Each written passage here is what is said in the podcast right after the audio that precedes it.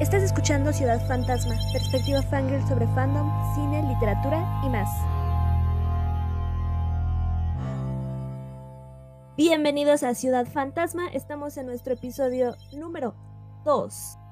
Conmigo se encuentran Isu. Hola, ¿qué tal todos? Mao. Hola, un saludo, espero estén bien. Y yo, Cian, y vamos a hablar el día de hoy de un tema que ha sido nuestra obsesión en los últimos dos años, y estoy hablando de las novelas chinas, y estoy hablando específicamente de la autora Mo Xiang Tongxiu.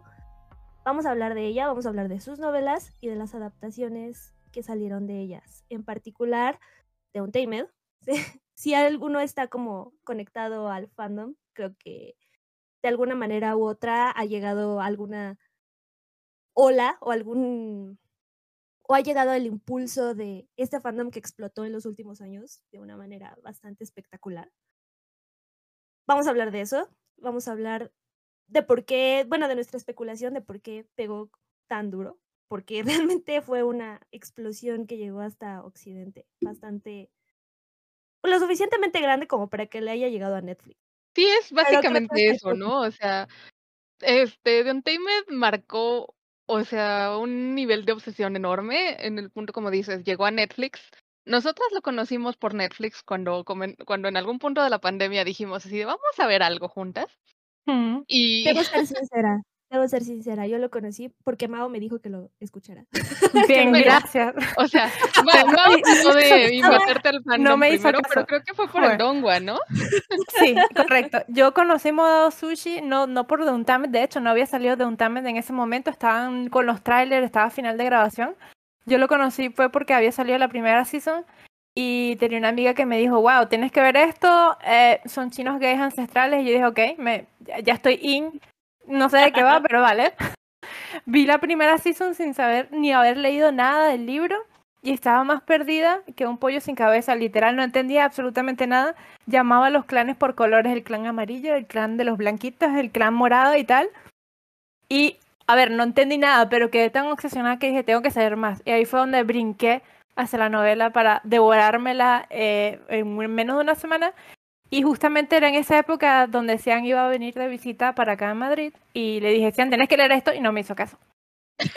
en resumen. Sí, no, yo, yo llegué porque justamente estábamos viendo así de, bueno, ¿qué vamos a ver en Netflix? Acabábamos de ver este Full Metal Alchemist. Entonces dijimos así de, bueno. Y Cian me dice, bueno, me han estado diciendo que de esto, ¿no? Aquí está de un Untamed, vamos a empezar a ver de un Untamed. Y yo, ah, sure, why not? ¿Qué podría pasar? Enos aquí un par de años después. ¿Qué podría pasar? Podría pasar una espiral, una Famous last words. ¿Qué podría pasar? Pero quiero recalcar esto, es esto es fandom crack. Hay chistes en Tumblr que he escuchado decir, lo he escuchado, lo he leído ser descrito como es el es un esquema piramidal. O sea, tú empiezas viendo una serie, nunca entiendes lo que está sucediendo porque las diferencias culturales y de género son demasiadas. Y cuando menos te das cuenta, estás hasta las narices de adaptaciones, de fanfics, de meta, de todo. Y ya, ahí quedaste, esta es tu vida ahora. O sea, hay, los, hay blogs que de un día para otro se convirtieron en exclusivamente dominios de novelas chinas le hacen los nuestros. Incluyendo los nuestros, pero lo que quiero decir es que esto le pasa a mucha gente. No, sí, yo también he visto los posts que dicen así de yo me meto en el fandom que quieran menos en el de Untamed porque no sé qué ha pasado que todos los blogs de un día para el otro se vuelven blogs de Untamed. Y sí, eso pasa.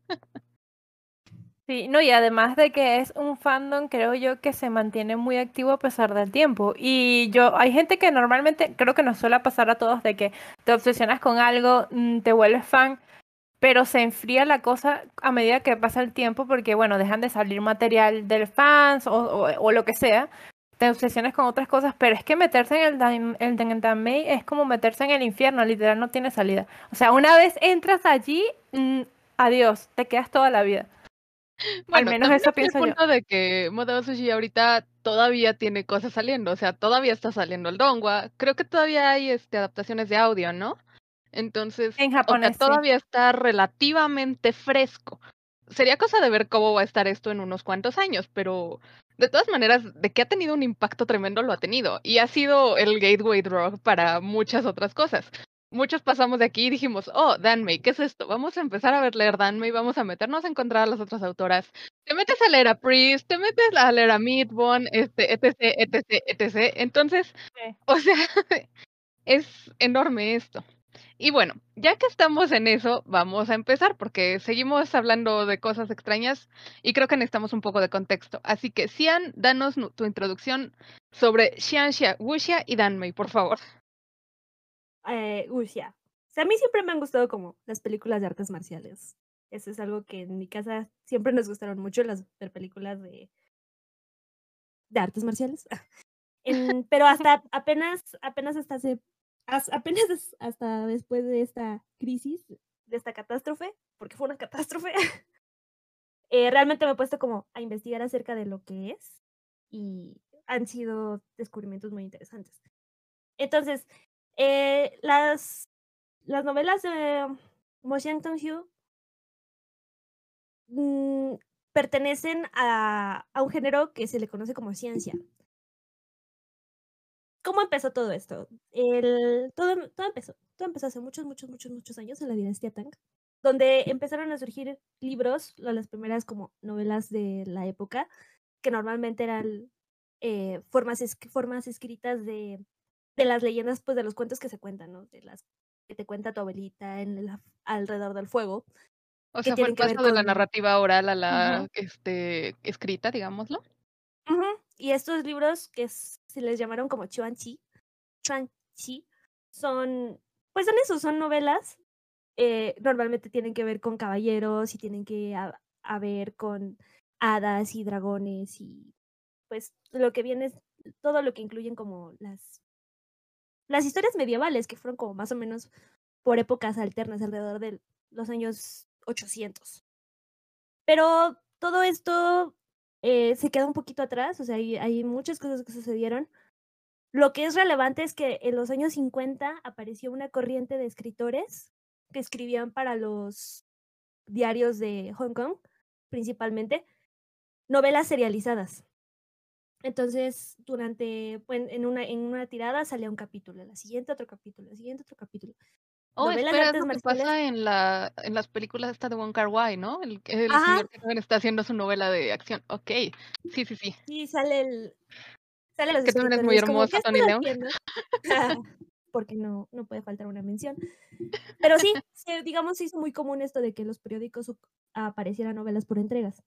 Eh, el más famoso, pues, es Jin Jong, con el seudónimo en Occidente de Luis Cha con novelas como La leyenda de los héroes Cóndor eh, y muchas otras más, o sea, son más de 30 novelas. O sea, estamos hablando de alguien como con la prolificidad, con la capacidad de escribir casi de Alejandro Dumas y más o menos el mismo esquema de igual de estar, eh, de que te paguen por palabra, ¿no? Entonces son muy largas, pasan muchas cosas y se volvieron clásicos. Y ya alrededor de esa época, pues todos los periódicos pues, tenían que tener como su propia novela, su propio escritor. Y se armó lo que se conocería, se conoce actualmente como el género wuxia. Ahora, ¿cuáles son los detalles del wuxia? Pues son artes marciales con un poquito de sobrenatural, no mucho. En, en su forma clásica, en general son artistas marciales que se basan en la capacidad del qigong, que es el arte como de ser ligero, es más o menos la traducción, y esta, es esta capacidad, pues, casi como de levitar, ¿no? De saltar por los techos, de pasar volando por los árboles, las peleas. Volar en espadas. Ajá, saltar, dar un salto y quedarte balanceado en la punta de una espada. Y una forma, bueno, se eso también se popularizó eventualmente en Occidente con películas como El Tigre y el Dragón, como La Casa de los Cuchillos, como, como Héroe, eh, con Jet Li. Todo eso pertenece al género wuxia. Pero además, obviamente, este género pues empieza a tener también a tener hijitos, ¿no? Y uno de esos, el, de, de, esos géneros es el género de ciencia. Ahora, wuxia, wu significa guerrero, como marcialidad, como militar. Xia significa caballero. Ciencia es, son como caballeros inmortales. Entonces las historias ciencia son historias de wuxia, son historias donde tenemos eh, venganzas y cosas que eh, tenemos venganzas, tenemos caballeros, tenemos luchas con espadas, traiciones, emboscadas, guerras, etcétera, etcétera, pero son inmortales. Xian significa inmortal, Xian significa caballero, entonces son historias de caballeros que además tienen estas capacidades sobrenaturales más ah, exageradas, tienen mucha mayor capacidad para crear, para hacer proezas sobrenaturales. Ok. ¿Y del Danmei qué nos vas a contar? Por... Ah, bueno, eso es por una parte, ¿no? Porque pues, eso es cómo podemos calificar las novelas de... Las novelas son novelas ciencia. Ahora, por el otro lado tenemos el Danmei. Pues todo, en, en general el Danmei es, viene prestado del voice love japonés, con el que yo creo que también la audiencia es, debe estar familiarizada. Mm. Eh, yo espero, si no, porque... si no, porque escuchas. si no, yo puedo explicarte que Voice Love, pues básicamente son novelas con... Em, son, uh, ¿cómo, ¿cómo describirlo? Es que es Voice Love, o sea. La palabra lo dice. son parejas gays. Ajá, son, sí, son parejas gays eh, de género masculino. Y Danmei, de hecho, la palabra viene prestada de la palabra japonesa. Y Dan es la palabra que se utilizaba para denominar a un tipo de actor de ópera china, que normalmente eran actores hombres eh, personificando personajes femeninos, y Mei, que es belleza.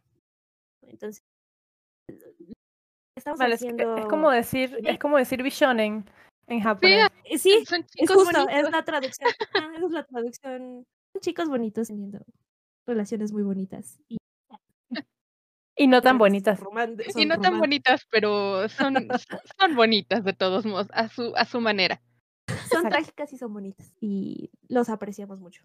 Exacto. entonces, ¿qué son estas novelas? Es Ciencia Tanbei. Para, para decirlo como con pocas palabras. Claro, muy bien. Entonces, para hablar ahora ya en específico de las novelas, la autora hasta el momento tiene tres novelas, que son Modao Sushida, la que ya estuvimos hablando, que hasta el momento tiene dos adaptaciones, que es una serie de live action y un dongwa. Este, Villain Self-Saving System, que es un gran nombre, así que vamos a probablemente después encontrar un modo de decirlo más corto la cual también es nada más, este, no, no ha tenido un live action todavía, pero tenemos un libro y un dongua que va a estrenar una segunda temporada pronto. Y Tianguan Sifu, que es la novela más reciente, que hasta el momento tiene el libro, un dongua que lleva una temporada, que es muy bonito y también está en Netflix, por favor, véanlo. Y este un futuro live action que ya está en producción, pero que bueno, vamos a ver qué sucede con todo eso porque hay un pequeño desastre entre las producciones de aquel momento. En sí, eso necesitaría un podcast aparte, o sea, no vamos a meternos en O sea, hasta el momento se sabe que está en producción, ya más allá de eso no podemos afirmar nada. Entonces, vamos a tratarlas un poco en el orden en el que fueron publicadas para este, darles un poco de forma a todo esto y queremos hablar de todas porque hacen un contexto muy bonito ya viéndolas en conjunto. Así que la primera que se publicó fue Scumby Self Saving System. Como nos decía Mao, va a ser safe por este, mucha facilidad. Así que, sinopsis. El demonio Luo Bingye, de orígenes humildes y pasado torturado, alcanza la cima de la fuerza y la belleza. Con un harem de más de 300 esposas y dominio sobre el reino humano y el demoníaco, es el más poderoso protagonista en una serie de web novels. Al menos eso es lo que Shen Yuan, alias Pepino sin igual, piensa tras terminar de leer el último capítulo del Camino demoníaco, orgulloso e inmortal. Una combinación de ira y una comida desafortunada lo llevan a la muerte, y Shen Yuan renace en un mundo en el mundo de la web novel, en el cuerpo de Shen Qingqiu, el guapo y cruel maestro del joven Luo Bingye. Aunque Shen Qingqiu posee increíbles poderes y habilidades como cultivador, también está destinado a recibir horribles castigos por sus crímenes contra el protagonista, este nuevo Shen Qingqiu solo tiene una salida, allegarse a Luo Bingye, buscar su simpatía y amistad antes de que suba al poder. Es la única forma en la que puede escapar al terrible destino de un verdadero villano basura.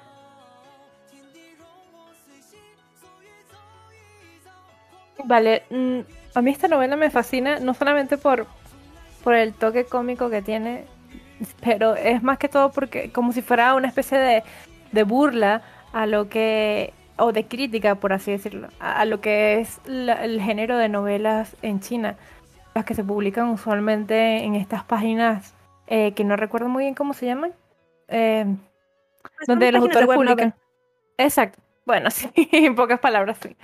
Eh, ¿Qué es lo que sucede con esta novela? Que tenemos un protagonista que es el típico fanboy de estas novelas, pero el típico fanboy que a la vez es un poco hater y a los autores que ama se les pasa echando hate simplemente por criticar, así como que, mira, no me gusta este capítulo, pudiste haberlo hecho mejor, ¿qué rayos estás escribiendo? Entonces, claro, de una te, te sientes como fan, no sé, te sientes un poco... eh, o sea, Identificado. Representado. Exactamente, representado en Shen Yuan, que es nuestro protagonista de esta novela. Dices, ok, yo soy igual de fangirl que este señor, porque aunque él no niegue, a medida que pasa la novela, lo encontramos hablando de. O sea, recordando hasta las cosas más tontas que hace el autor, que es avión disparando hacia el cielo. Entonces, claro, tenemos a este protagonista que termina muriendo eh, como cosa rara en los Danmei al principio. Termina muriendo y transmigrando a la novela que tanto odia para convertirse en el villano escoria de esta novela. Que para mala suerte de él, el villano escoria tiene un destino bastante trágico que es convertirse en una vara humana. Entonces, claro, ¿qué es lo mejor que a Xian Yuan se le ocurre hacer? En vez de cambiar un poco su destino de una manera que sea más viable, decide aferrarse a las piernas del protagonista, que es Luo Binghe. Bueno, no sé tú, a mí me parece muy razonable, la verdad. Vale, Si te haces amigo del protagonista, significa que tienes este plot armor. Yo, yo también haría lo mismo. Yo, yo lo haría no solamente por, por salvar mi pellejo, sino que Lugo es demasiado hermoso y lo, lo abrazaría a las piernas toda la vida. Así bueno, si que- ese es tu crush hablando, Mao.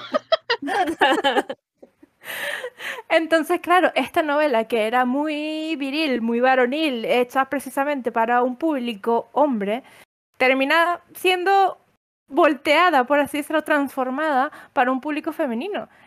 Porque al, al final termina convirtiéndose en voice love en regla totalmente. Entonces, no sé, no sé qué tanto puedo entrar en tema, porque no sé si vamos a meternos en tema de spoiler, no nos vamos a meter en tema de Eh, spoiler.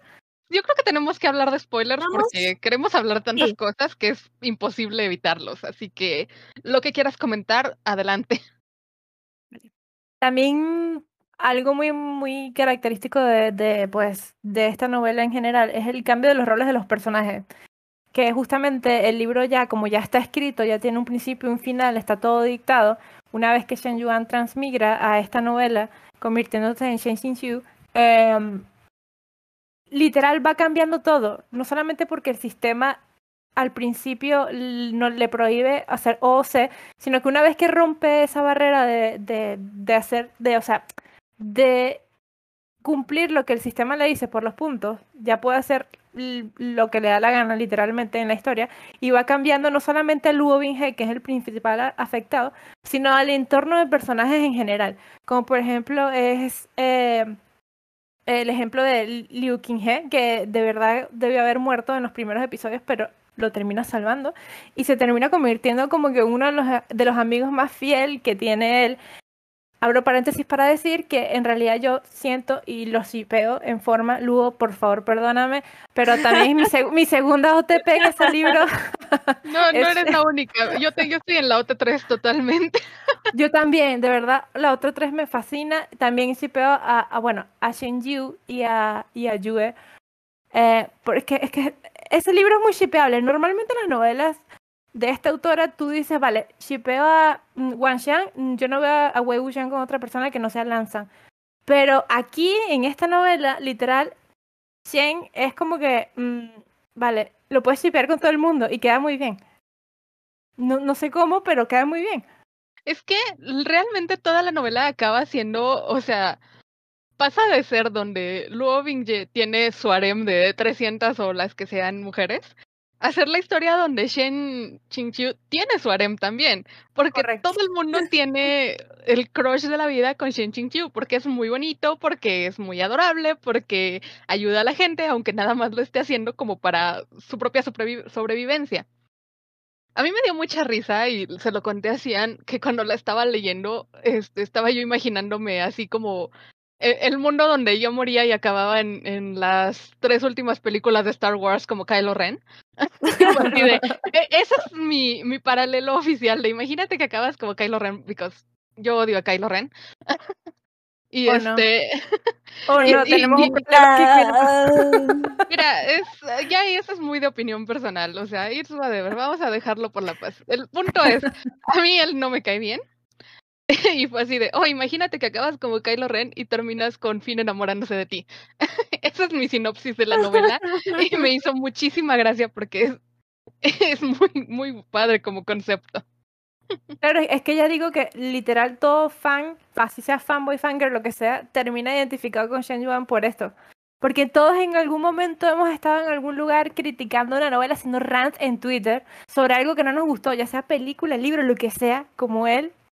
O estaba criticando así como que, ¿por qué tomaste esta decisión? A los personajes como si los personajes eh, ficticios te fueran a... En los plotos, exacto. Uno así de, ¿por qué hay este hoyo argumental? Tienen que corregirlo. Sí, sí, sí, no, o sea, yo le y yo totalmente sería Shen Yuan, no tengo ninguna duda. Literalmente, o sea, y, y bueno, y por otro lado también tenemos a Luo Binghe, que claro, te lo retratan en, en, la primera versión del libro como el personaje más macho, más viril, más, más de lo más, y al final termina, bueno, también por manipulación, termina convertido en una doncella a ojos de Shen Yuan. Que tú dices, ok, este personaje que es un gong, que se supone que, sabes, que el cliché de, estos personajes siempre son de que, sabes, los que más mandan, eh, los que tienen que ser un poco agresivos con su pareja, sabes, siempre tiene un cliché cuando tratan de historias de boys love, pero en cambio Luo Binghe, cuando ya sufre la, la transformación debido al cariño que le, que le da Shen, literal, tú dices, ok, es la persona más adorable del mundo, que también es muy mal interpretado por muchas personas en el fandom porque piensan que el personaje es tóxico, pero para mí es todo lo contrario, es un personaje sumamente mal interpretado. Eh, y presente el Defense Squad de Luo Bingye. Sí, el que no le guste, al que no le guste, guerra muerte con cuchillos conmigo. Les dejo mi Instagram por si quieren pelear. Pero a mí me parece la cosa más adorable del mundo. O sea, es que es tan raro. Voy a entrar un spoiler, súper, súper spoiler, casi que es un extra al final de la novela. Pero que venga un gong y le diga que, que cuando el momento de que van a intimar, a acostarse, que le diga que, que si le duele mucho, porque obviamente está demasiado dotado, que puedes, que, que se lo puede dar a él, que él se deja, o sea, que, que otra persona, es que normalmente eso no se ve en las novelas, ¿me entiendes? Eso no pasa. No pasa. Sí. Entonces es como que, wow, me encanta, te amo, bebé, eres lo máximo. no sé, ya me estoy pasando de fangirl, lo siento. No, no, no, no, no, no, no, no, bien. no, De eso se trata. Hacer, o, sea. o sea, es que, o sea, es que es que es muy adorable.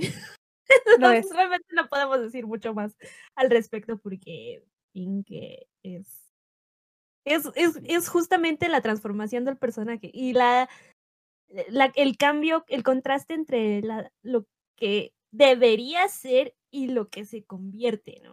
O sea, es una... Yo voy a decir que no tanto porque esa, esa escena, bueno, o sea, ese extra donde se aparece Luo Bingue, el original, en, en la historia en forma, eh, a mí me rompió mucho el corazón porque son el mismo. Realmente los dos lo único que quieren es que los quiera mucho la gente. Es muy, terrible darse cuenta que el otro también fue así de... Estaba muy triste y muy enojado porque él no tuvo al Shen Qingxiu que era bueno con él. Y él también quería que, lo, que Shen lo quisiera. Y, y yo tengo muchos fears por Luo Bingye original. Sí, o sea, es que es la potencialidad del personaje. O sea, de que en realidad, ¿por qué, ¿por qué tendría que convertirse en lo que es? ¿Por qué es como es? Y eso es finalmente una de las cosas principales de las novelas de Motion Xiu. ¿Por qué son así? Hay razones por las que son así, o sea, no, son, no, es, no es gratuitamente solo por ser el porque la novela debe de tener un villano, van a ser villanos. No, No, es que igual los villanos y no tan villanos, lo que me encantan de estas novelas es que no todo es blanco y negro, no es porque el villano es así porque le dio la gana, no, o sea, es que aquí realmente no hay nadie, alguien realmente malo, porque, ok, tenemos a Shen Yu que realmente fue malo con Luo Binghe, pero es que él tuvo un pasado asqueroso, o sea, el pasado de él fue horrible y es entendible porque tuvo una actitud, o sea, no, no estoy defendiendo lo que hizo cuando ya era un adulto, ¿verdad? Pero entiendo que, que se haya visto forjado de esa manera por el pasado que tuvo. Entonces es como que no todo es blanco y negro. ha- Hay las razones que hay. Pues a mí me parece bastante interesante que de hecho en esta novela no hay un villano en forma. Bueno. Es, es gracioso Sí, porque es que no, no es una historia con un villano, o sea, Save es un rom-com. Entonces, ya viéndolo así, pues claro, no existe un villano en forma. Lo más cercano que encuentras, pues al final, Luo Bingye, que es el que va a destruir el mundo. Y al final de cuentas es porque se siente solo, porque siente que la gente, que en especial Shizun no lo quiere como él quisiera. No. Y es como, una vez más, el amor salva el día. Es muy bonito, es un rom-com y es preciosa. Eh, cabe decir, cabe decir que es la más comédica de las tres. O sea, esto justamente es una rom-com eh, que se aprovecha de las convenciones de, de las novelas de este estilo para, para contarse. Pero es una comedia romántica, 100%. Que también es muy gracioso que el autor también acaba dentro de la novela y, este, y también le pasan cosas muy terribles. Muy spoiler, terribles, léase, Sí. spoiler, se consigue un novio demonio, por supuesto. Sí, vale, pero triste. Es que el motion es muy amor. O sea, es, es muy raro que, que el autor haga otras parejas que sean gays en la- dentro de sus universos, porque normalmente siempre son los protagonistas de ella. Bueno, uno dice, pero bueno. Y en esta tenemos a, a la pareja principal, el Binkyu, y tenemos al Moshan. Que, a ver, si no te gusta el hamster, te- hay un problema también. ¿A quién no le puede gustar avión? Avión es lo máximo. Es muy gracioso. Es muy, muy gracioso. No sé qué Es opinan muy- ustedes, pero a mí me encantó. sí, sí.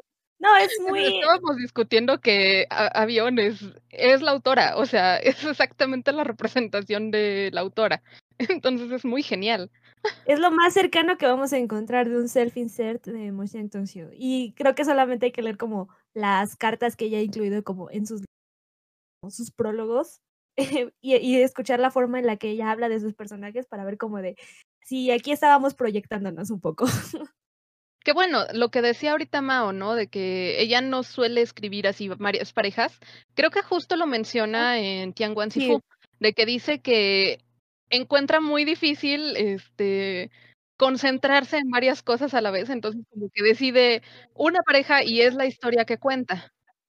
Entonces, o sea, Sí. bueno, es- yo quiero ver es- eso más bien en la en el área de Tianguan Sifu, entonces vamos a dejarlo Ah. para después. Vamos a dejarle ahí un, un pin al tema, pero sí es, creo que sí vale la pena decirlo. Creo que es una de, es, es donde hay más, al menos donde, donde eh, Save es una donde tenemos más de una pareja con atención del escritor, con Y la narrativamente me parece que Save es la que está más completa, digámoslo, o sea, en el sentido de También que, es la más corta. ajá, de que no tiene tantos este hilos sueltos, digámoslo.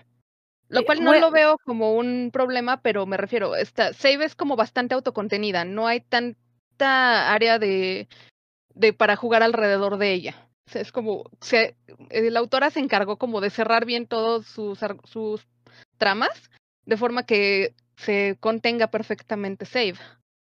Que me encantaría saber más de Safe en algún futuro, pero como somos el fandom de los payasos, nos, nos tienen burlados siempre, pero no pierdo las esperanzas. Voy, voy a retroceder un poco a, a, a lo que he dicho de que no hay villanos, sí hay un villano, porque me acabo de acordar y no puedo creer que se me acaba de pasar, que es el viejo maestro del Palacio Huahua, que es un desgraciado, lo odio y es un asqueroso. Ok, Pero sí, tenía, cierto, tenía, que, tenía que agregarlo porque el tipo es un asqueroso que no solamente trató mal a la madre de Lugo Bingé, sino que también le tenía, ugh, le tenía deseos sexuales a Lugo Bingé porque se parecía a su madre y es como que lo más nasty que pueda tener de un personaje lo tiene ese señor. Es Pero tenía, es mucho que ¿eh? soltarlo. Sí, sí, no, sí. no, sí, no, adelante. Perfectamente razonable. Ah, a mí me gustaría eh, mencionar, así como mientras todavía estamos hablando de Save, que justo su formato videojuego, que creo que es más notorio en la animación, que es, que es la forma en la que yo más eh, he interactuado con la novela, que es la, la animación. Eh, se presta muchísimo justo a jugar con a jugar con la historia y a jugar con las ideas predeterminadas que podamos tener de los personajes y de las cosas que nosotros creemos que deberían de pasar. Que justamente es la toda la historia se rodea acerca de toda, toda la historia se, se relaciona con eso, es como de por qué por qué los por qué una historia hace lo que hace. Vamos a ver por qué. Y es muy eh, la interactividad del formato videojuego, digamos, le presta muchísima flexibilidad en ese sentido, porque no solamente estamos interactuando eh, punto de vista Shen con el mundo, sino los metadiálogos que establece con el sistema. Son lo máximo. es muy gracioso. es muy gracioso y, y, y, te presta mucho esta perspectiva que tienes como, como lector. Sí. Además de, que también te puedes identificar no solamente con Shen, con Avión, sino también con Liu, Liu Mingyang, que es la hermana de Liu Qinghe. Porque, a ver, ¿quién? O sea, esta mujer hizo un fanfic erótico en la época de ellos y lo publicó, se transformó en canción se volvió literal la canción número uno del mundo donde ellos se encuentran, ¿sabes? E, e, es como que cualquiera de nosotros, mira, me obsesioné con el BinQ, voy a hacer un un fanfic erótico, lo subo en Wattpad y lo comparto con mis amigos. Literalmente ella es nosotros. Nos representa como fangirls, literal. Es súper representativo todos los personajes en esto, porque yo me reía mucho con Shen Yuan cada que le quería golpear a Avión. O sea, era así como cualquier cosa pasaba y él así de, maldita sea Avión, ¿por qué tenías que escribir esto? Y es como, me ha pasado totalmente. Claro, sobre todo con esas ideas un poco absurdas que lo hacen gracioso, como que, por ejemplo, la única forma de curar el veneno eh, era lo del papá. Ah, claro, tenía porque novela erótica, a final de cuentas. Exacto. Y cuando, y justo cuando Shen, Shang, Shang Xinhua habla justo de por qué hizo, por qué no escribió la historia que él quería escribir finalmente, ¿no? O sea, pues porque no vende. Exactamente. Porque al, final, porque hay que comer. Al final es una eh, es una opinión, bueno, es, es, como una declaración del, de alguien que está escribiendo una novela, una web novel, sobre qué puedes escribir en una web novel y qué no, ¿no? Es, eso también me parece como bastante inteligente de su parte. Está cool. Sí, es, es interesante porque, o sea, es, es una novela muy inteligente o sea, digo, contra la idea que tenemos de que, oh, es una comedia, va a ser muy ligera y no, realmente está como bastante pensada y no lo parece de primera instancia. Ajá, es como una cebolla y como los ogros. Es muy bonito. sí. Bueno, ¿quieren agregar algo más sobre Save? Y yo quiero eh decir que justo fue una de las novelas, de las tres novelas fue la última con la que interactué, fue la última que, de las historias con las que, que realmente analicé, porque la primera vez que lo intenté, como no estaba, no estaba familiarizada. Yo tenía que soltarla. no estaba familiarizada con lo que estaba sucediendo. Entonces, si cuando vi The Untamed, la primera parte no entendí lo que estaba pasando, cuando empecé a ver Save, es como, ah, ah, ¿qué está sucediendo? ¿Por qué está pasando esto? O sea, no tenía como el vocabulario para seguir la historia. Y como es una historia muy inteligente y muy estructurada, está como en varias capas, sin tener ese bagaje eh, cultural, pues sí es un ese bagaje literario, pues no sabía ni qué estaba pasando. Ya después de haber, eh, de haber este, pasado mi internship, mi, mi internado con Don Tamed y de haber, de haber leído otras historias, regresar a Safe fue muy satisfactorio. ¿Cuál es la moraleja de esto? Tienes que hacerme caso, o sea. Sí, pero también tienes que darme tiempo. La moraleja es, eventualmente voy a llegar, en, algún momento voy a llegar. No, no, no, pero ya va, que yo me acuerdo que tú dijiste que no te llamaba la atención. Sí, un ah, poco medio... Mm, hay que decir que la animación de la primera temporada no estaba Necesitábamos el contexto. la animación de la, la primera vez que ves la animación, o sea, hay que aceptar que sí está hecha con bajo presupuesto. Sobre todo comparado con Modao Sushi.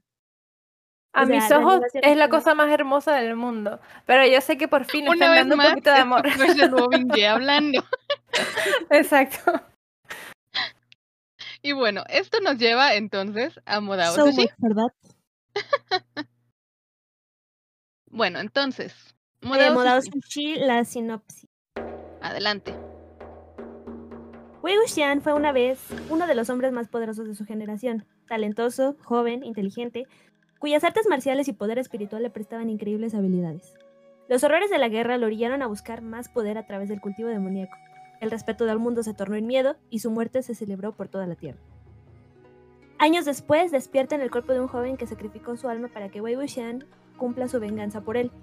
En esta segunda vida, Wei Wuxian no puede escapar de la primera, ni de los misterios que aparecen frente a él pero esta vez enfrentará dificultades acompañado por el irreprochable y estimado Lang Wangji, otro poderoso cultivador cuya dedicación inquebrantable y recuerdos compartidos de su pasado ayudarán a Wei Wuxian a iluminar una luz sobre las oscuras verdades que los rodean. Nice. Ah, Modao Sushi, Modao Sushi. ¿Por dónde empezamos? Es nuestro primer amor. Dicho con Modao Sushi, al Nuestro menos primer y yo amor. entramos por este de un Tamed. Entonces, bueno, yo debo de decir, yo no he leído la novela, entonces realmente lo que está más grabado en mi cabeza es lo que pasa en el, en el live action. Ese es como mi canon, digámoslo. A veces, ayer le estaba yo comentando a Cian así de no, o sea, de repente yo me pierdo un poco a la hora, porque estábamos viendo el Dongwa y las cosas están cambiando y hay como diferencias entre estas adaptaciones que de repente se ponen un poquito confusas. Mm, mm, mm, Creo que es bonito. Creo que una de las cosas más interesantes de Modao Sushi justo es que existen ya tres adaptaciones oficiales fuera. Tenemos la, el cómic, tenemos eh, la animación y tenemos el live action. Y los audios. Los Y los audiodramas. Los Mm. audiodramas y la novela. Entonces ya son cuatro o Muchas. cinco versiones. Tenemos mucho. Y, y el- los cortos eh, de los cute, El pero no me acuerdo. ajá. ah, y, y la versión chibi. Sí, claro. O sea, tenemos muchas versiones de la misma historia. Mm. Que es algo que de hecho tiene mucho sentido porque la misma historia se trata de cómo las cosas que ocurren son diferentes dependiendo de quién las cuente. Es uno de Ajá. las de los hilos principales de, de la historia. Y, y eso ocurre no solamente dentro de la historia, sino con sus adaptaciones. Entonces, creo que la popularidad de la historia se fue a las nubes con la con el live action. Creo que es el punto de entrada inicial para muchas personas, o al menos yo he visto como que en general parece ser el The Gateway para Es que hay que aceptarlo. Xiao. Chan y Jibo son Sí, muy, muy bonitos y tienen mucho, Sí. mucho carisma y mucha química. O sea, es impresionante. Sobre todo Shao San. Es que ese señor, sin comentarios ya. es que si me meto allí, Así después no salgo. sí, no vamos a hablar de eso tanto. Tal vez lo volvemos en otro episodio, pero por el momento vamos a quedarnos con Wei Wuxian y Lan Wangji.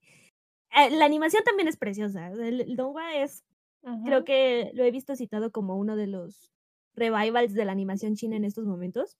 Está muy bonita. Y justo la última temporada, la que apenas está, creo que, creo que ya terminó, no sé si. No, Creo todavía que el último episodio está en VIP. Ah, bueno. bueno, oficialmente no ha terminado, pero sí, debe estar ya a punto. Sí, está a punto de acabarse. Y se nota la diferencia. O sea, en esta última temporada sí se ve como les pusieron, le subieron el budget, cañón. Está muy, muy, muy bonita, muy bien hecha. Y Mm, considerando el tema que es, o sea, que habla sobre este necromancia, zombies, este, y cosas así, magia y demás, le, o sea, creo que la animación le da mucha versatilidad a esto. O sea, lo que en el live action realmente no podían, porque pues, budget, una vez más. Este, en la animación sí se pueden dar vuelo con las cuestiones mágicas y con los zombies y con todo eso, y entonces se ve muy bonito y da así como mejor idea de qué está pasando, porque de ese punto sí, la, este, de un tamer, de primera instancia te quedas así de, ok, monstruos y eso, pero se pierde un poquito, cosa que hasta que ya ves el Dongua dices, oh, está teniendo, este, está reviviendo cadáveres, eso tiene mucho sentido, lo que no ves en la novela, ¿no? Bueno, en el, en el live En, action. la, en el live action nos gastamos el presupuesto en la ropa de Yang Cheng, la verdad. Sí, sí, sí. y en pagarle a los actores, pero ya. Ni, bueno, no sé, no tengo detalles sobre eso. Pero sí, sí, la animación siempre va a prestarse más para la fantasía. Y son, bueno, no solamente tenemos los problemas de presupuesto con el live action, sino con una serie de eh, reglas de producción y de censura que hubo Mm. que esquivar para que esta, e- este live action pudiera existir en la forma en la que existe y que todos pudiéramos disfrutarlo. Y que, Y que lo bonito-. No, y lo bonito es que no se esperaban el éxito masivo mundial que tuvo. O sea, ellos simplemente, Nadie. vale, lo voy a adaptar. La primera season del Dongua fue popular, pero cuando salió el live action, creo que terminó de catapultar todo lo demás. O sea, fue un boom extremo que hoy en día todavía, a dos años ya de la publicación del primer capítulo de- del live action, todavía es una cosa que no se puede olvidar. Sigue como, como candente, ¿sabes? Como, como si todavía estuviera en emisión. Sí, sí, sí, o sea, el, el fandom sigue activo, el fandom sigue todo lo que da, porque hay muchísimo que hacer al respecto. Nosotras tenemos, bueno, yo tengo una teoría acerca de, de por qué, ¿no? De, eh, Odao Sushi, a diferencia de eh, Save, es una historia mucho más seria. Es una, esto es una tragedia, Mm. con final feliz, curiosamente, pero eso es una tragedia. Eh, tenemos, tenemos una guerra, tenemos traiciones, tenemos emboscadas, mentiras, telenovelesco. un casi, juego de política bastante interesante. política, sí tenemos, tenemos ciertas incidencias de política entre las sectas que son, bueno, que es apasionante, es muy, eh, y a veces es difícil de seguirlo, te digo que eh, también había, hablábamos de que, y lo, lo mencionábamos al principio, ¿no? O sea, ves los primeros cinco episodios y es como, ah, ¿quiénes son todos ustedes? No, claro, y más si tú no, no tienes conocimiento de todo esto, con los nombres honoríficos y todo eso te vuelves un lío. Yo pensé que Lan Chan y Lan Wangji eran dos personas diferentes, o sea, me costó muchísimo adaptarme a eso. A mí me Sí. costó como medio año darme cuenta que Jiang Wanjin era el nombre honorífico de Yan Cheng. O sea, Sí, me nadie le tardé dice Jiang Wanjin. muchísimo en eso, ¿no? Y después está el fandom que te, bueno, al menos en el fandom latino que, que hace que se que te olvides de los nombres principales. Por ejemplo, a Guanyao le digo la guayaba, porque así todo el mundo, los latinos, le dicen la guayaba malévola, y así se quedó. Ay, pobrecito. My little meow meow. Ah, pero, ¿sabes?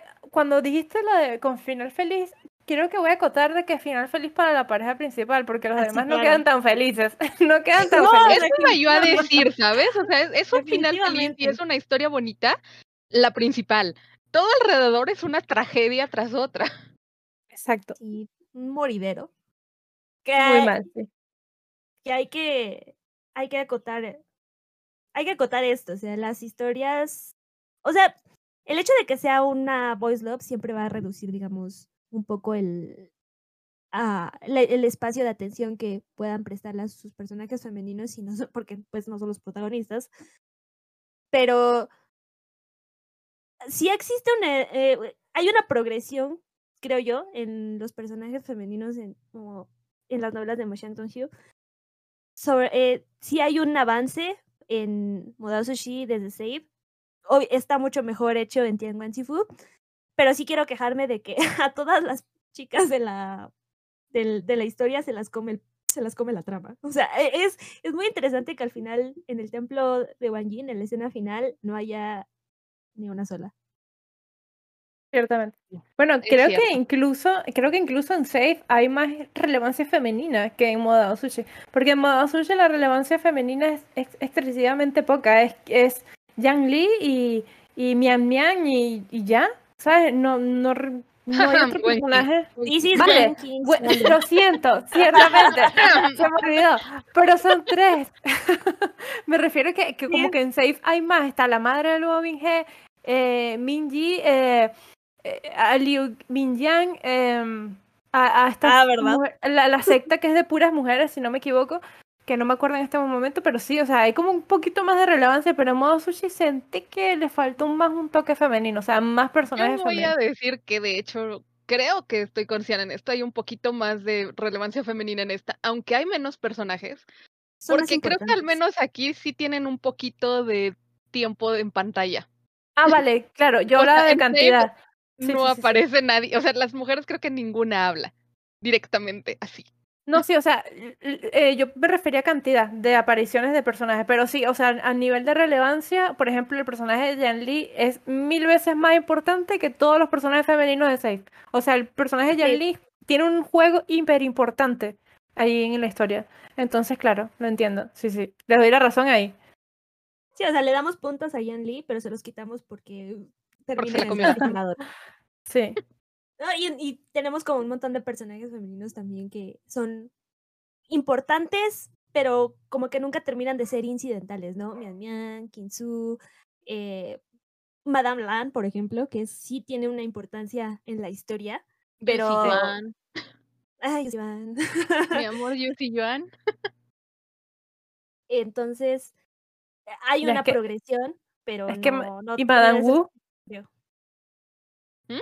Madame Wu. Madame Yu, Madame Yu, sí, sí, sí, yo sí. Madame. Yu, perdón, sí. Es lo máximo, por favor. I mean, she's a bitch, but we love her. Ah, Yes. she's a- we love her. I mean, she's a lo- she's a bitch and we love her.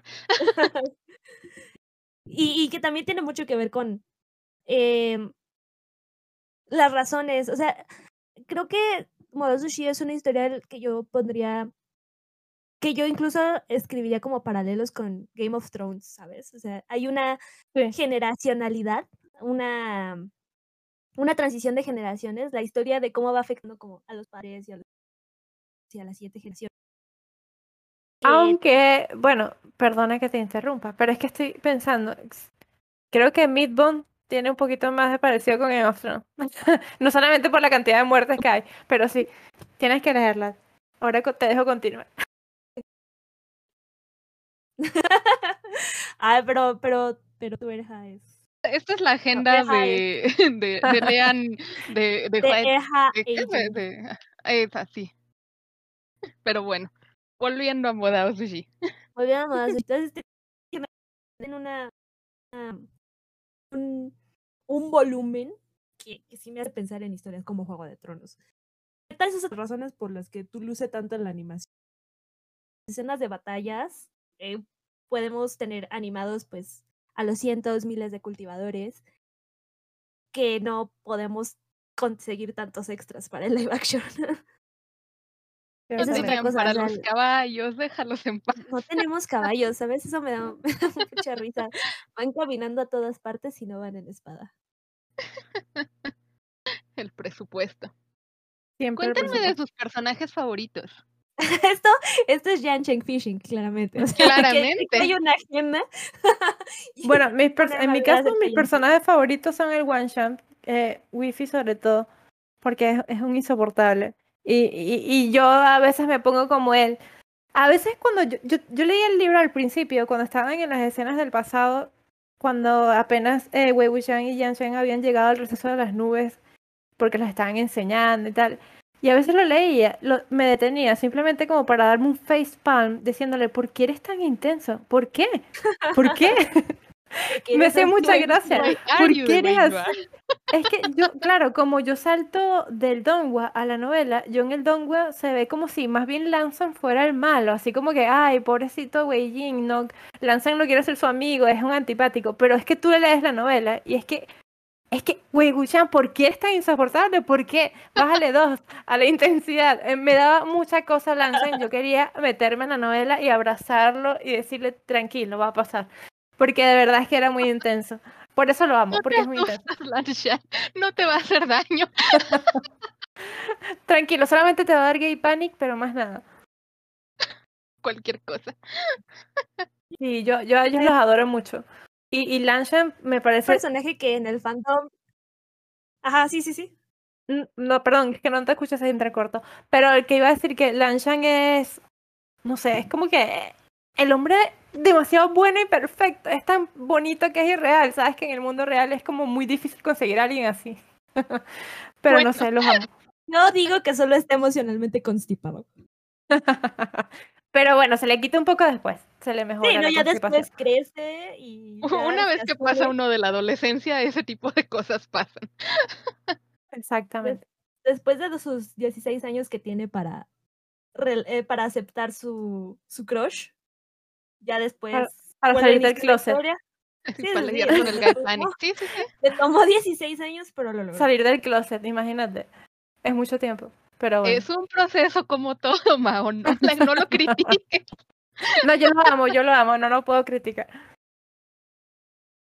Yeah, Wei Wuxian es un personaje que elicita muchas interpretaciones. O sea, es que yo también lo quiero mucho, pero también es intolerable. O sea, sí hay, hay muchísimas instancias donde es como. "Oh, ¿Por qué hiciste eso? Sí, me provoca ahorcarlo. Me estoy refiriendo al Golden Core Gate, que es como. oh, No solo. mm, me cuesta. ¿Qui- ¿Quieres ahondar en el Golden pensando. Core Gate de una vez? Sí, Esa escena fue desgarradora. Ok, esa muy Esa bien. parte, esa Golden parte. Time. Tú me hiciste hablar de Yan Cheng y voy a hablar de Yan Cheng. Adelante. Y Yan Cheng también es uno de los personajes que es muy. Es, es polariza, polariza al fandom, ¿no? Hay muchas opiniones al respecto y solamente algunas están correctas. Las demás pueden ser válidas, pero no son correctas. Eh, la, la relación, o sea, la, Sushi habla no solamente de la herencia de las generaciones, habla de la reputación, ¿no? De la importancia de, de la del- de la importancia de la reputación y de las relaciones sociales, ¿no? Es, una, es, es interesante porque a pesar de que es una historia de sectas, o sea, es una historia de Jianghu, Wuxia Jianghu, donde lo que importa son las capacidades marciales de los personajes, no tanto de, de su familia. El hecho de que en, en, en, en The Untamed, en Modao Sushi, las sectas sean familias, además de ser sectas. O sea, tienen como a su círculo interno, que son el clan familiar, y a la secta por fuera, le presta la complejidad que a veces tienen, pues, historias que son más bien en palacio, ¿no? Historias de familias reales, familias imperiales, bla, bla, bla. Y el, la el interés de, esto es cómo las relaciones familiares, las relaciones eh, entre los personajes, pues se vuelven como mucho las stakes. ¿Cómo digo stakes en español? Las. Es un buen punto. Ah, pues todo, todo tiene como más importancia, ¿no? La- cómo, cómo se ¿El relacionan. peso entre que tengan las decisiones? el peso de las decisiones pues sube mucho, las, las consecuencias, ¿no?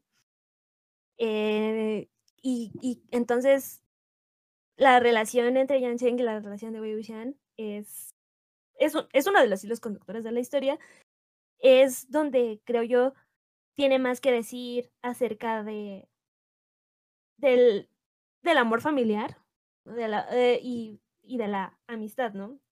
Mientras que la historia entre Wei Wuxian y Lan Shan es una historia muy romántica y es una historia muy sobre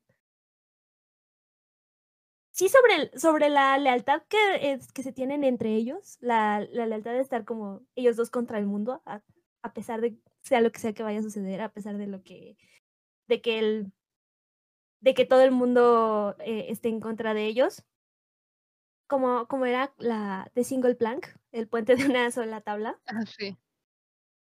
el, la relación de Yan Chen y Wei Wuxian, pues ah, eh, es un poco el contraste con eso, porque son más bien todas las cosas que los conectan, pero todas las cosas que también los mantienen separados. That made no sense whatsoever, and I'm gonna cut it all. No, no, de hecho, o sea, vas, eh, justo te iba yo a mencionar eso, ¿no? Que, o sea, esta historia, aunque obviamente el, ahora sí que la, este, la guía central es este, Guangxian, este, también hay una parte muy importante de la historia que se centra en las relaciones entre hermanos. Y principalmente, por supuesto, es porque es- es este punto donde está Wei Wuxian en el centro de la historia, con Lan Shan, que no es de su familia, pero es alguien que pasado el tiempo se da cuenta de que todo lo que quiere es estar a su lado y apoyarlo, contra Yan Cheng, que es su hermano y que ha estado con él, estuvo con él durante toda su vida, su primera vida, y crecieron juntos y se prometieron estar juntos para apoyarse, y que al final de cuentas terminan separados por esta presión social, como dices tú, ¿no? De la importancia que hay en el en la forma en la que te percibe el mundo y el deber que tiene Yan Cheng con respecto a su pueblo, a su, este, a su clan y como el líder, o sea, que no se puede dar el lujo de doblar las reglas alrededor de Wei Wuxian por mucho que lo quiera hacer. hay muchos sets de hermanos en esta historia. Eso me parece también como importante señalarlo. Pero el más trágico, obviamente, tiene que ser este, porque, claro, el de los hermanos Nie es, es muy, muy jodido también, pero, pero a mí me duele muchísimo la, la relación de Wei Wuxian con Jensen, o sea, incluso hasta el final. Creo que esa es el, la, la herida más o sea, la herida que quedó abierta para siempre, porque me quedé picada de que no hubiera una especie de resolución entre los dos. ¿Verdad? ¿Verdad? Sí, sí. Ah. Estamos totalmente de acuerdo en eso. O sea, que no hubieran tenido una reconciliación, porque obviamente yo también estoy firmemente en el campo de Yan Cheng. Este, Wei Wuxian le prometió que iba a estar con él y que lo iba a apoyar y que iba a estar a su lado. Y Wei Wuxian lo abandonó, o sea. Y, yo creo que yo creo que no, porque él estaba un poco harto. Está dispuesto a, sí, no, o sea, Yan Cheng está dispuesto a ofrecer la famosa rama de olivo. Yan Cheng está dispuesto a hablarlo y Wei Wuxian cree que lo va a lastimar más estando a su lado que no y se queda inconcluso y es muy terrible. Y es que yo te creo que también los dos son pésimos para expresarse, ¿sabes? Para hablar de sus sentimientos son malísimos, sobre todo Wei Wuxian y Jansen más todavía. Son, tienen un problema de comunicación muy grande y creo que eso es lo que agravó más el problema de los dos. Sí, sí. Es que hay muchas cosas que, que, que quedan sin decirse entre ellos dos y la forma en la que uno escucha una cosa y el otro escucha uno dice una cosa y el otro escucha otra, ¿no? Completamente. Claro, porque es que mientras que Wei Jin cree que así, no haciendo las cosas lo va a, proteger, el otro quiere que las haga precisamente para que le demuestre que le importa. Entonces hay, hay esa brecha que no, no hay, no es, que la solución está muerta porque era Yang Li, es la mediadora de los dos, justamente. Pues mira, no sé si esté muerta, yo creo, quiero pensar que sí se reconcilian porque bueno, o sea, por palabras de la autora sabemos que sí hay una reconciliación post-canon, pero sí creo que es una tragedia que no la vimos en el canon. Y que hace falta ver también para sanar las heridas. Pero si visto... volver al punto este de que la autora no, no se concentra tanto en las historias que están alrededor de la historia principal. O sea, una vez más, y te digo, después creo que lo dijo en Tian Fu, ¿no? Que le cuesta mucho trabajo pensar en el resto de la historia cuando lo que quiere contar es una cosa, en este caso la historia de Wang Xian. Entonces, decide dejar como los hilos sueltos. Que también es una de las... Ajá, adelante, Xian. que también creo que es una de las razones por las cuales el fandom es tan fértil, ¿no? Hemos hablado de esto, eh, de que... Iba yo a decir que no, no es un problema, o sea, yo no lo veo como un problema más allá de la obvia el caso de, leerlo, ¿no? De decir así de, ah, ¿por qué no está aquí? Pero el fandom creo que eso es lo que ha aprovechado, que hay tanto espacio para jugar con los personajes alrededor de todo esto, que da para la infinidad de fanfics y de fandom y de todo lo que hay en, en el internet. Sí. ok. Eh, en, en la historia, en Sushi, tenemos varios paralelos. Existen paralelos entre tres, digamos, tres conjuntos de personajes que a mí me gusta como alinear sus historias de manera, pues ponerlos en la misma cajita porque creo que clarifican muchas cosas y las cosas que les van pasando. Eh, y, y al menos, y estos tres paralelos, pues todos son como, de cierta manera, reflejos de la historia principal. Entonces yo creo que hay yo creo que se puede hablar de cómo Jin Yao, Wei Wuxian y Shui Yang comparten muchas similitudes, ¿no? Todos son tres personajes que existen como digamos en la periferia del mundo de la cultivación, que no son del mundo de las sectas, ¿no? Del mundo de la cultivación. Son eh, Yao y Wei Wuxian, pues sí son hijos de cultivadores, pero Shui Yang solo salió de debajo de una piedra, ¿no? Hmm. Déjalo en eh, paz. No, hazle bullying, hazle bullying. A mí me gusta, pero no. hazle bullying. Oh no, you are gonna fight me. Después, el departamento de protección de Choyang soy yo, así que no. Después tenemos pues a Lan Xixen, a Lan Wangji y a Xiao Xingchen, que no solamente comparten como paralelos, sino que incluso como comparten una estética, ¿no? Son cultivadores que van por la vida vestidos de blanco y siendo dignos representantes de lo que, la, de lo que un cultivador debería ser, ¿no? Son el ideal. Mm. En, en muchos momentos, pues, de, de los tres personajes se dice como son el ideal del cultivador. Y en, un ter- en- después tenemos como a Nie Wei-sang, a Yan Cheng y a Song Lan, que son, no, no es tanto que se parezcan entre sí, sino que son la contraparte de, de las de los otros dos sets de personajes que describí ahorita, ¿no? Eh, Es de La- Nian la- Huai Sang pondría a Nie Mingyue, pero adelante. oh, Nie Mingyue, bueno, ahí hay como No, no es que Digamos- sean intercambiables, pero sí pueden compartir un poco el espacio, sí lo entiendo. Sí, sí, no, pod- creo que podría ser Nie Mingyue. Podría ser una mejor este, idea. No es casualidad que estos personajes, eh, cada uno de los tres sets, también lo puedas encontrar como OT3 en el, en, en el fandom, ¿sabes? O sea, no Mm. es casualidad que, Sí.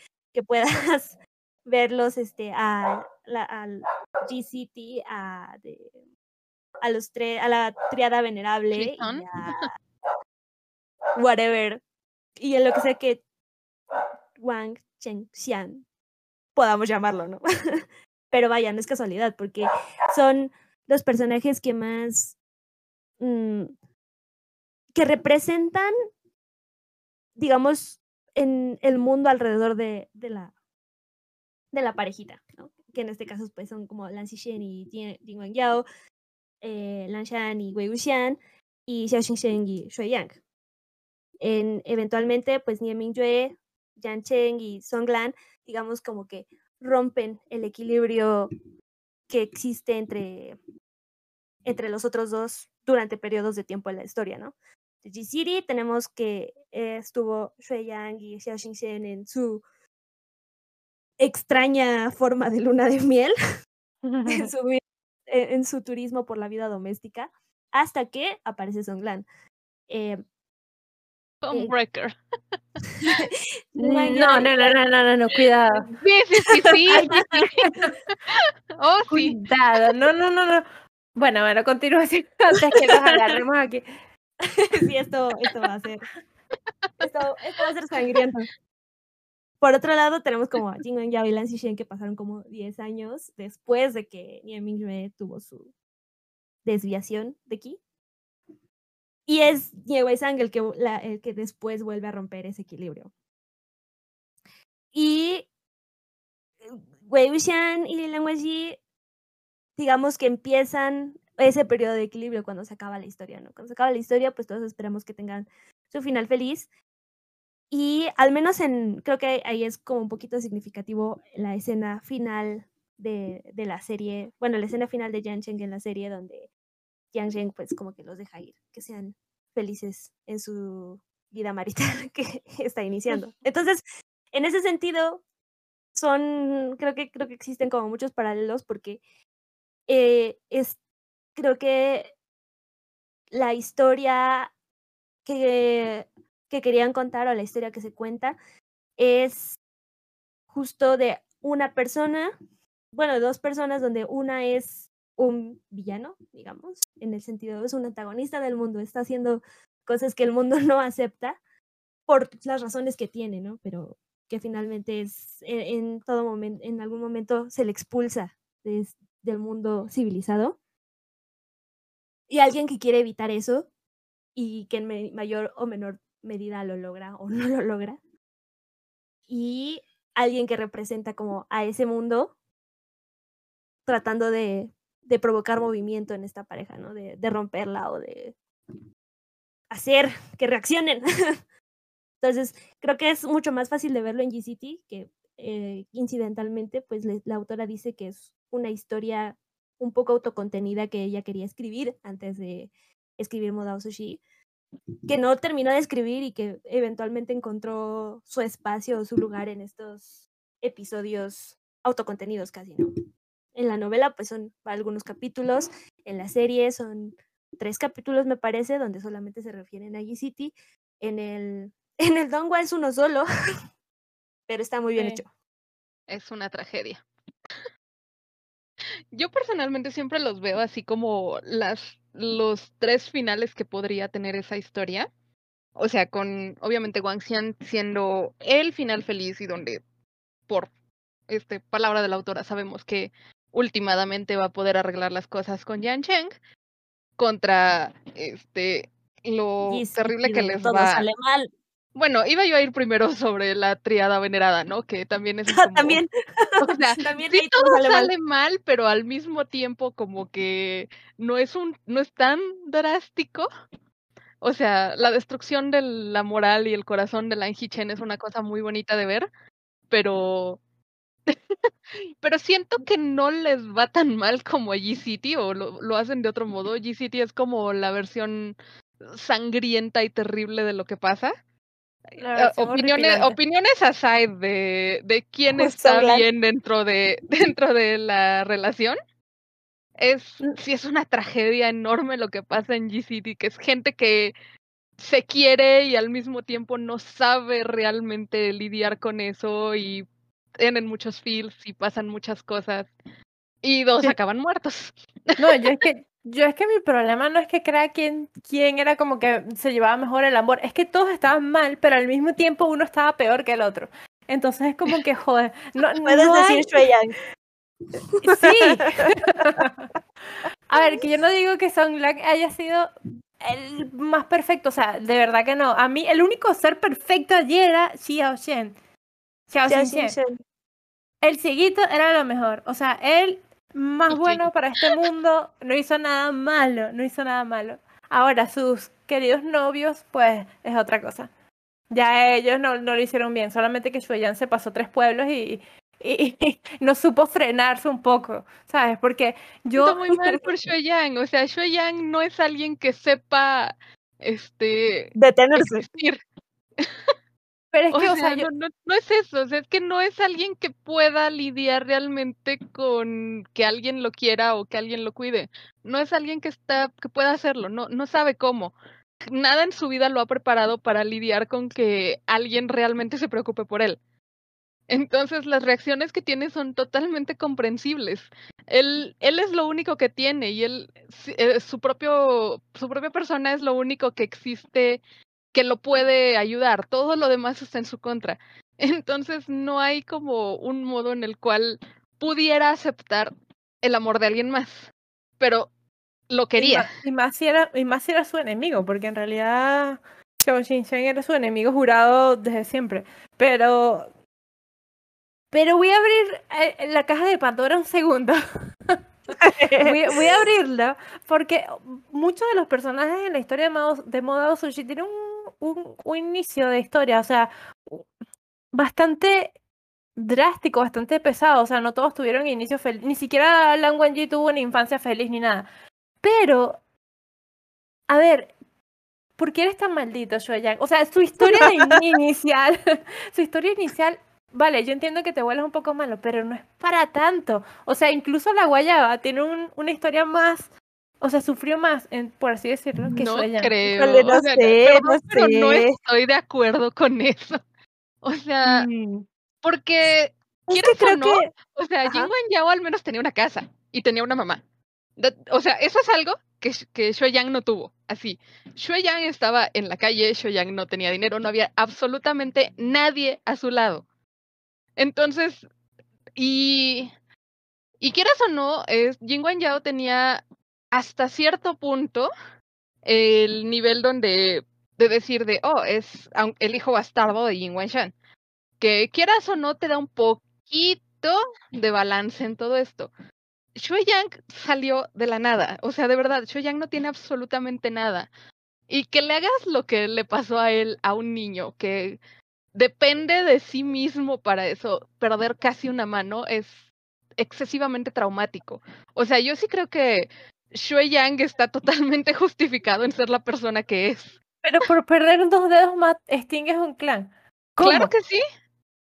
O sea, es que no son dos dedos. O sea, no, no es perder dos dedos, es cuánto tiempo te tardaste en recuperar eso, que quién sabe si comiste porque pues dependes de tus manos para trabajar o para robar o para tener algo y poder sobrevivir. Es cómo te defendías. Es Sí, claro, eh probablemente que sigue doliendo eso durante el resto de tu vida.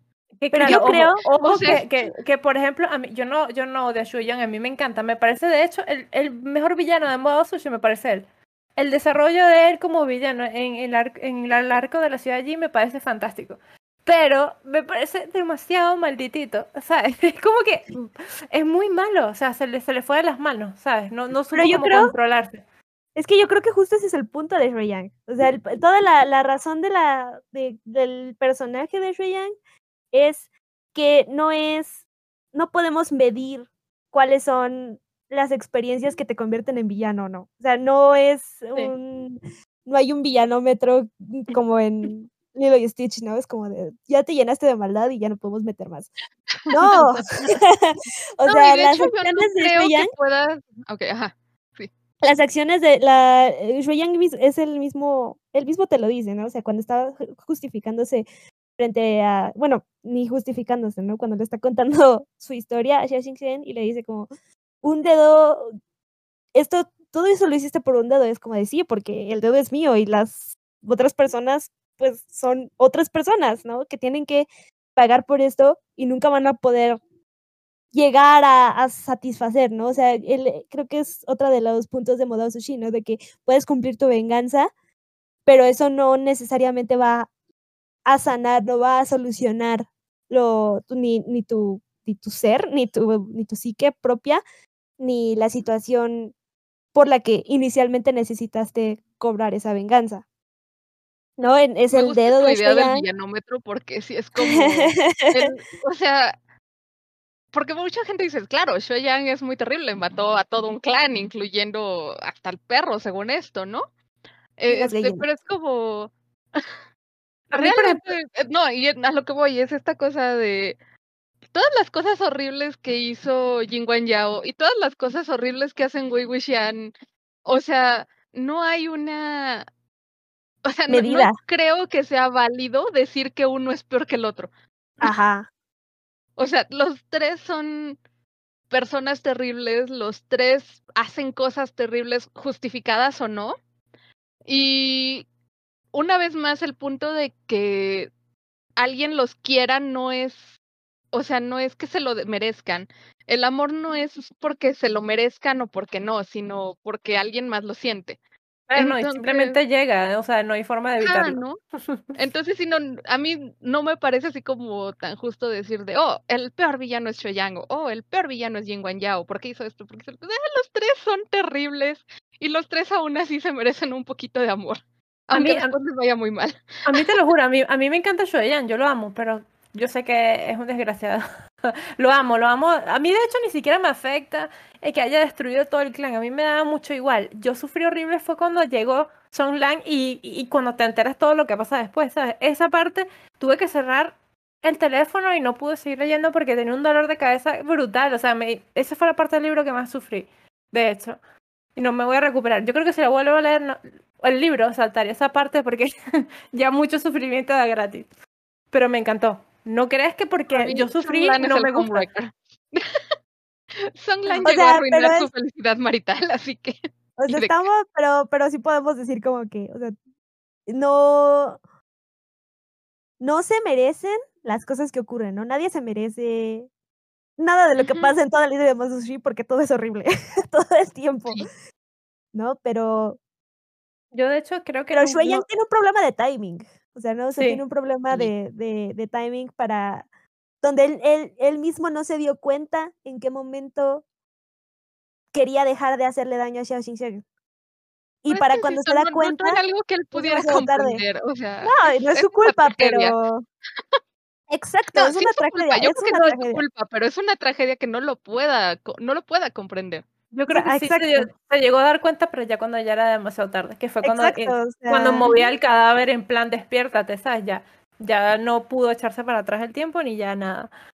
Ayer que estábamos viendo el dongo estaba yo, o sea, teniendo muchos sentimientos por esa escena cuando le dice, este, que este Wei Wuxian le dice así de, ¿qué esperas hacer con un espíritu que está tan roto y que no quiere volver a la vida? Y que Shoyang le dice, es que no es su decisión, él no puede decidir es de yo, oh, o sea, me siento como, muy ah, por Shoyang, Shoyang. es como, Shoyang, o sea, entiendo por qué lo estás diciendo, pero, oh, baby, I feel so bad. De hecho, esa parte fue terrible. Cuando Sonlan se lleva la- el, el pedazo de alma fragmentado, no sé, yo sufrí mucho. Me pareció horrible. Todo lo que pasó, el pobre cieguito no se lo merecía. O sea, Mm. podemos, puedes, puedes culpar un poquito a Song Lang por llegar con un timing tan malo. O, o de, o de- y de llegar pateando puertas, ¿no? O sea, también me sentí mal haber corrido a Xiao Xinchen, o sea, estoy muy de acuerdo que lo que hizo Xiao Xiao Xinchen, del mismo modo que lo que hace Wei Wuxian es muy terrible, pero así nada más agarrarlo y correrlo y no de- decirle así de no te quiero volver a ver también es de Songland, también es tu culpa. Let's be honest Sí, about sí, it. sí, sí. Pero yo me refería a llega e inmediatamente antagoniza a Shui Yang, ¿no? También. Tampoco Song Lang no podía saber que Xiao Vale, pero- Xinchen estaba jugando a la casita con Shui Yang. o sea, Ahora, ahora, si estamos hablando de esto, de cosas caóticas, una vez que muere Xiao Xinchen, ¿qué necesidad tenía de hacerle la vida, bueno, lo que le quedaba de vida, tan horrible a, a King? ¿Sabes por qué? Guay. También. No se supone que era una familia, entre comillas, feliz, que la pobre niña no tenía nada que ver allí, ¿sabes? Pobrecita. No, no hacía falta ni que la matara, ¿sabes? Porque también lo traicionó. Guay. O No, sea, no, no, no. volvemos al punto, no, no es justificación, pero es como dentro de la mente de Yang tiene sentido porque ella también lo traicionó. Y te digo, o sea, Yang no es alguien que esté equipado para lidiar con esas cosas. No, no lo está- está. no. O sea, realmente es eso, o sea, no, no, no está emocionalmente o bajo ningún sentido equipado para lidiar con los sentimientos, porque los sentimientos en su vida no son algo que sirva. y a pesar de es todo, los tiene. Exacto, a pesar de todo los tiene y tiene que lidiar con ellos de algún modo. Y, o sea, no lo hace bien, pero lo hace como puede. Y sí, se va aprendiendo en el camino que todo lo que hace salió mal por múltiples motivos, entre ellos su culpa, pero ya no es algo que pueda arreglar. Sí, no, entre ellos. yo- Yo en parte lástima por timing, ya para el punto en el que se da cuenta, ya no hay forma de arreglar las cosas. Hmm. Sí, o sea, yo sigo pensando que si Shui Yang no hubiera, no le hubiera puesto la trampa a Xiao Xinchen de tal manera que Xiao Xinchen fuera quien matara a Song Lan, probablemente se lo hubiera perdonado. Sí, sí, sí, sí, ese es como el punto crítico, ¿no? Pero, pero sí. Pero tampoco podía saberlo, o sea. No, no, no. Por eso es trágico, por eso es triste, porque, porque en Modao Sushi todo pasa de la peor manera posible. Hay mil momentos donde las cosas pudieron haber sido distintas y sin embargo no ocurren y acabamos en el peor de los escenarios. En todos, todos, todos, todos los casos, eso es lo que ocurre. Esa es la, esa es la tragedia de, de Modao Sushi. Sí, totalmente. No, o sea, también tienes justo eh, por qué Jin Wen Yao termina haciendo lo que hace, porque tampoco sabe detenerse, ¿no? Tampoco sabe encontrar, a pesar de que su talento, su talento es ese, ¿no? Como que su talento es el timing y encontrar las situaciones apropiadas y en llevar las cosas a, a que salgan de la manera en la que él quiere, también falla en su timing al final y, y, y pasa el templo de Guan Yin, ¿no? O sea, al final Y me encanta. al, ajá, al final, si él, él se matara a Mingyue fue su, su gran error. Y le tomó, y tomó Y 10 sí. años a que lo alcanzara ese error, pero. No, ah, es que a mí me encanta porque a mí Wang Yao no me gusta para nada. No, no me gusta, es el personaje que me Ay, gusta. sí, y yo- Wow. Me encanta, me encanta que Hui-san le haya hecho eso, me encanta. little miau miau. No, me encanta. Muere, A mí me muere. encanta que Huaizang bastardo. haya hecho eso porque creo que, o sea, creo que la rabia de Huaizang es totalmente merecida y, Sí. Y es muy genial, pero también tengo un puntito muy soft por Jin Wen Yao porque también entiendo por qué hizo todo lo que hizo.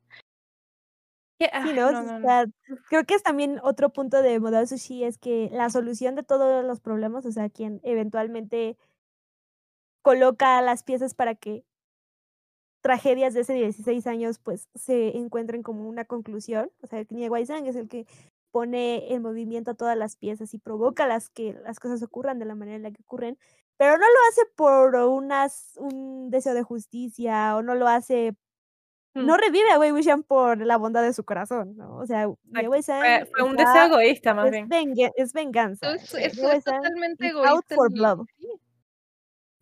Y es este Y- punto que también luego comentábamos, ¿no? De que también la novela es muy. El narrador de la novela es muy unreliable, es alguien en quien no puedes Si no confiar. puedes entonces- confiar en las palabras de Wei Wuxian. Ajá, entonces también muchas de las cosas que se ven depende de la perspectiva con la que los ves. O sea, no.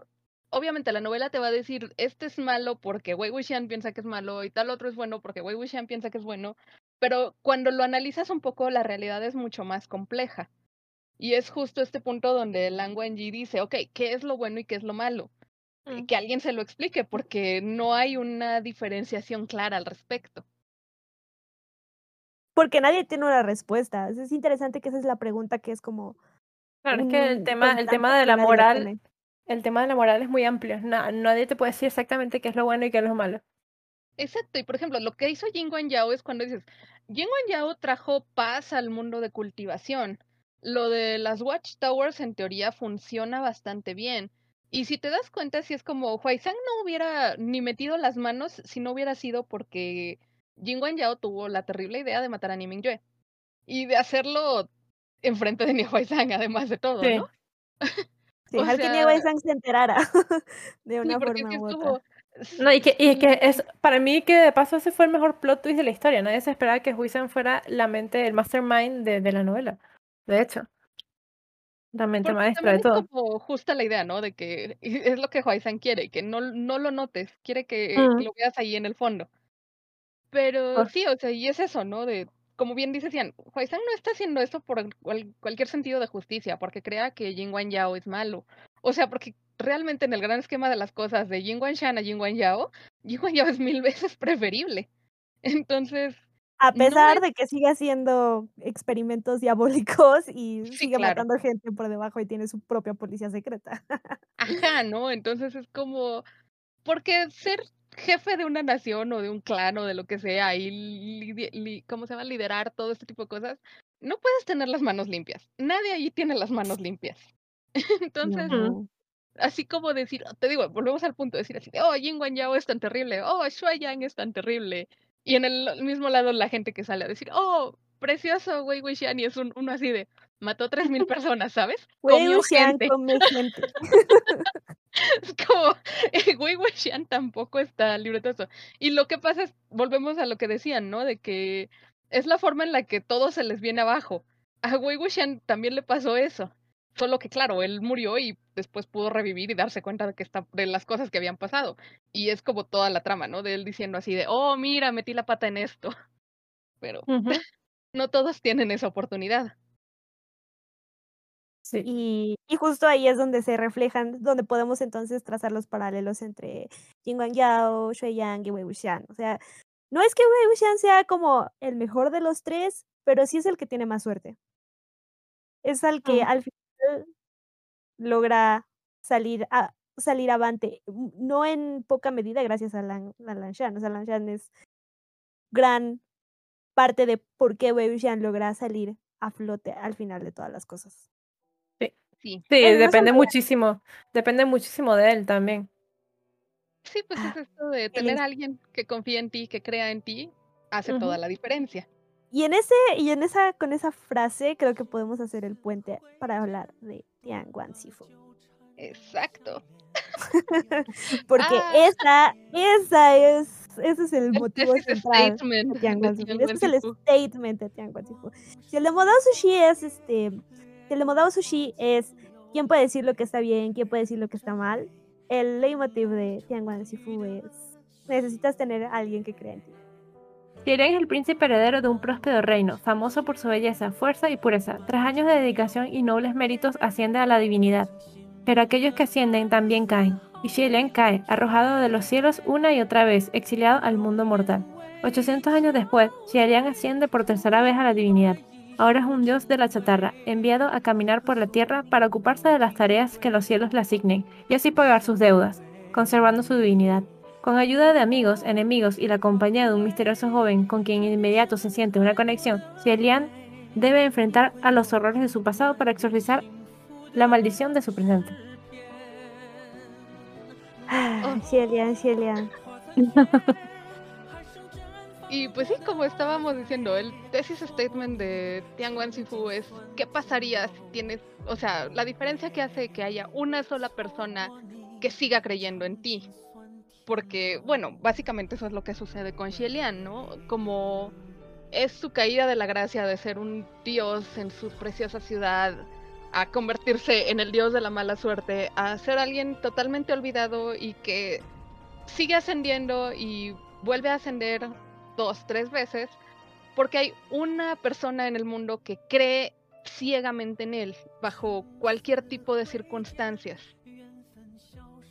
Y por supuesto es, muy bonito porque se enamoran, ¿no? Porque, porque puedes amar a tu Dios y llega el punto en el que tu Dios te ama a ti. Y es un concepto precioso. Oh, qué bonito sonó eso. Entonces, Oh Dios, no sé, no sé ni por dónde empezar. Tengo ¿Por dónde empezamos? Es que creo que lo que más a mí me gusta de de Tianguan Chifu es como el hecho de que sean inmortales. Creo que es la oportunidad que tiene Moshiang Tenxiu de, de subir todas las apuestas, de poner vamos a hablar de escalas de, de siglos, ¿no? O sea, este, está, la, está el chiste, ¿no? De que eh, G, ¿cuánto tiempo espera a, como cinco años, creo. Sí, es muy poco. Cinco años. Hmm. Lang Wangji espera a Wei Wuxian durante 16 años. Bueno, 13 o 16 años. Hua Cheng espera a Xelian durante 800 años. ¿No? Es una... Y luego la escala es mayor. Luego el próximo libro será mil años. no, los de Guardians, este... ¿Cómo es? Shen Wei se avienta 10.000 años. Eso es una cosa diferente. Él está en una escala totalmente diferente a estas alturas.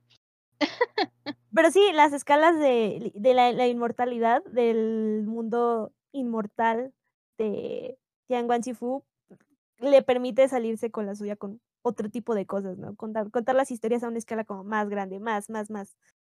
Y eso es, eso le presta mucho atractivo a Huacheng, ¿no? O sea, le, le, lo potencializa en, muchas, en muchos aspectos por las limitaciones del género. Ahora, Tian Sifu creo que es, a mi parecer, es como la más seria de las tres novelas, o sea, la que tiene como más una sensación como más novelística. O sea, es la Save es una comedia. Moda Sushi es como es una fantasía, es ciencia, pero es muy es muy es muy macabra, ¿no? Es muy oscura en varios sentidos, ¿no? Lo que estuvimos hablando de, de G-City y, y, todo eso, y que básicamente es la historia de un de zombies y un, de, de los zombies de un necromance. Pero Tianguan Chifu no, a, a, pesar de que también tiene escenas muy, eh, muy gore, muy, muy gráficas, no creo que llegue a esos no creo que esté en, en, el mismo estilo. No sé si me explico. Es una no, no es el mismo más... estilo, porque el, el, más, el, horror de. Más dedicada a hablar de, de, cómo los personajes van cambiando a través del tiempo. Sí, el, el horror de Tian Wan Sifu sí anda llegándole un poco más al terror existencial que a los zombies en forma. Claro, además, creo que como, como, tocan temas religiosos también es como más espiritual, ¿sabes? La novela. Está Tiene más, mucho que ver también. con eso. Sí. Sí, sí, está, está bastante muy pulida.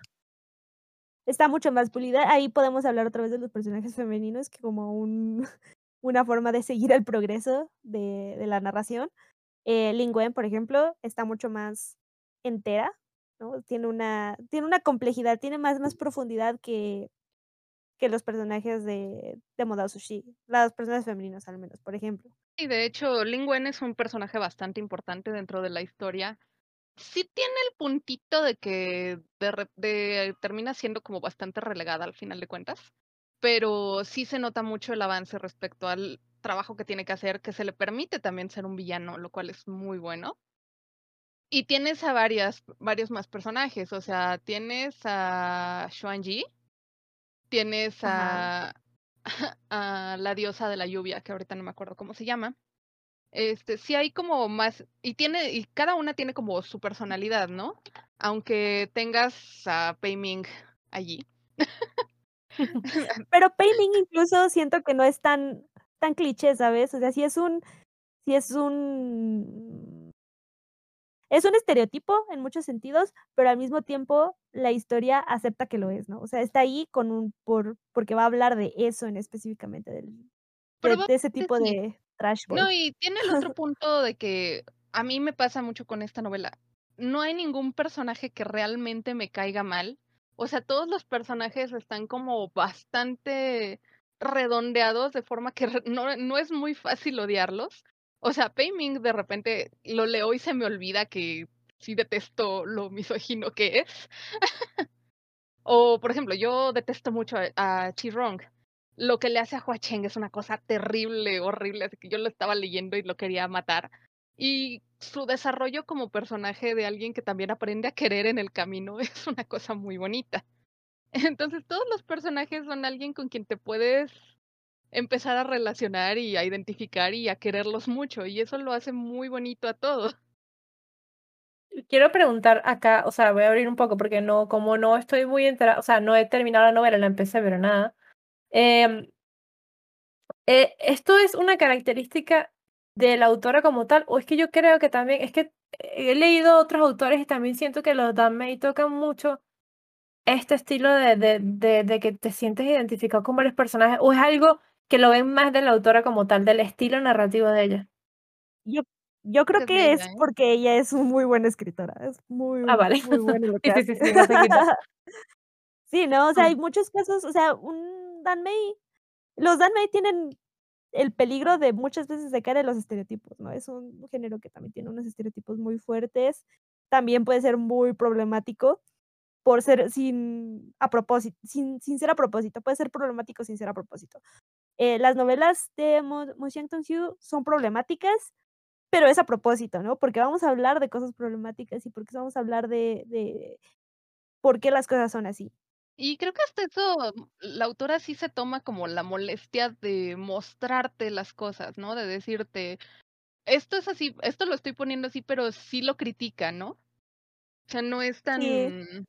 tan, ¿cómo decirlo? Que no se dé cuenta. O sea, sí lo, es, lo, lo puso allí, lo puso allí por una razón.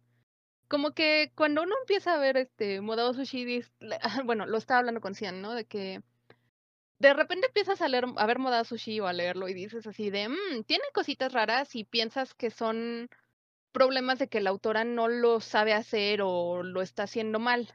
Y luego te empiezas a dar cuenta de que lo está haciendo a propósito.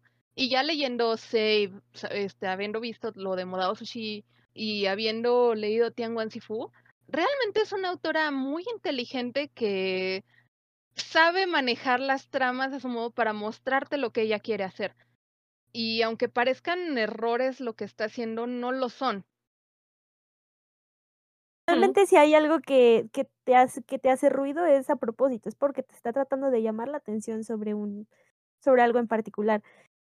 En, o sea, en el caso de, de Tianguan Sifu hay, creo que es la, creo que es una de sus novelas más trabajadas porque tiene, las tres novelas tienen, comparten algo y es que empiezan a mitad de la historia.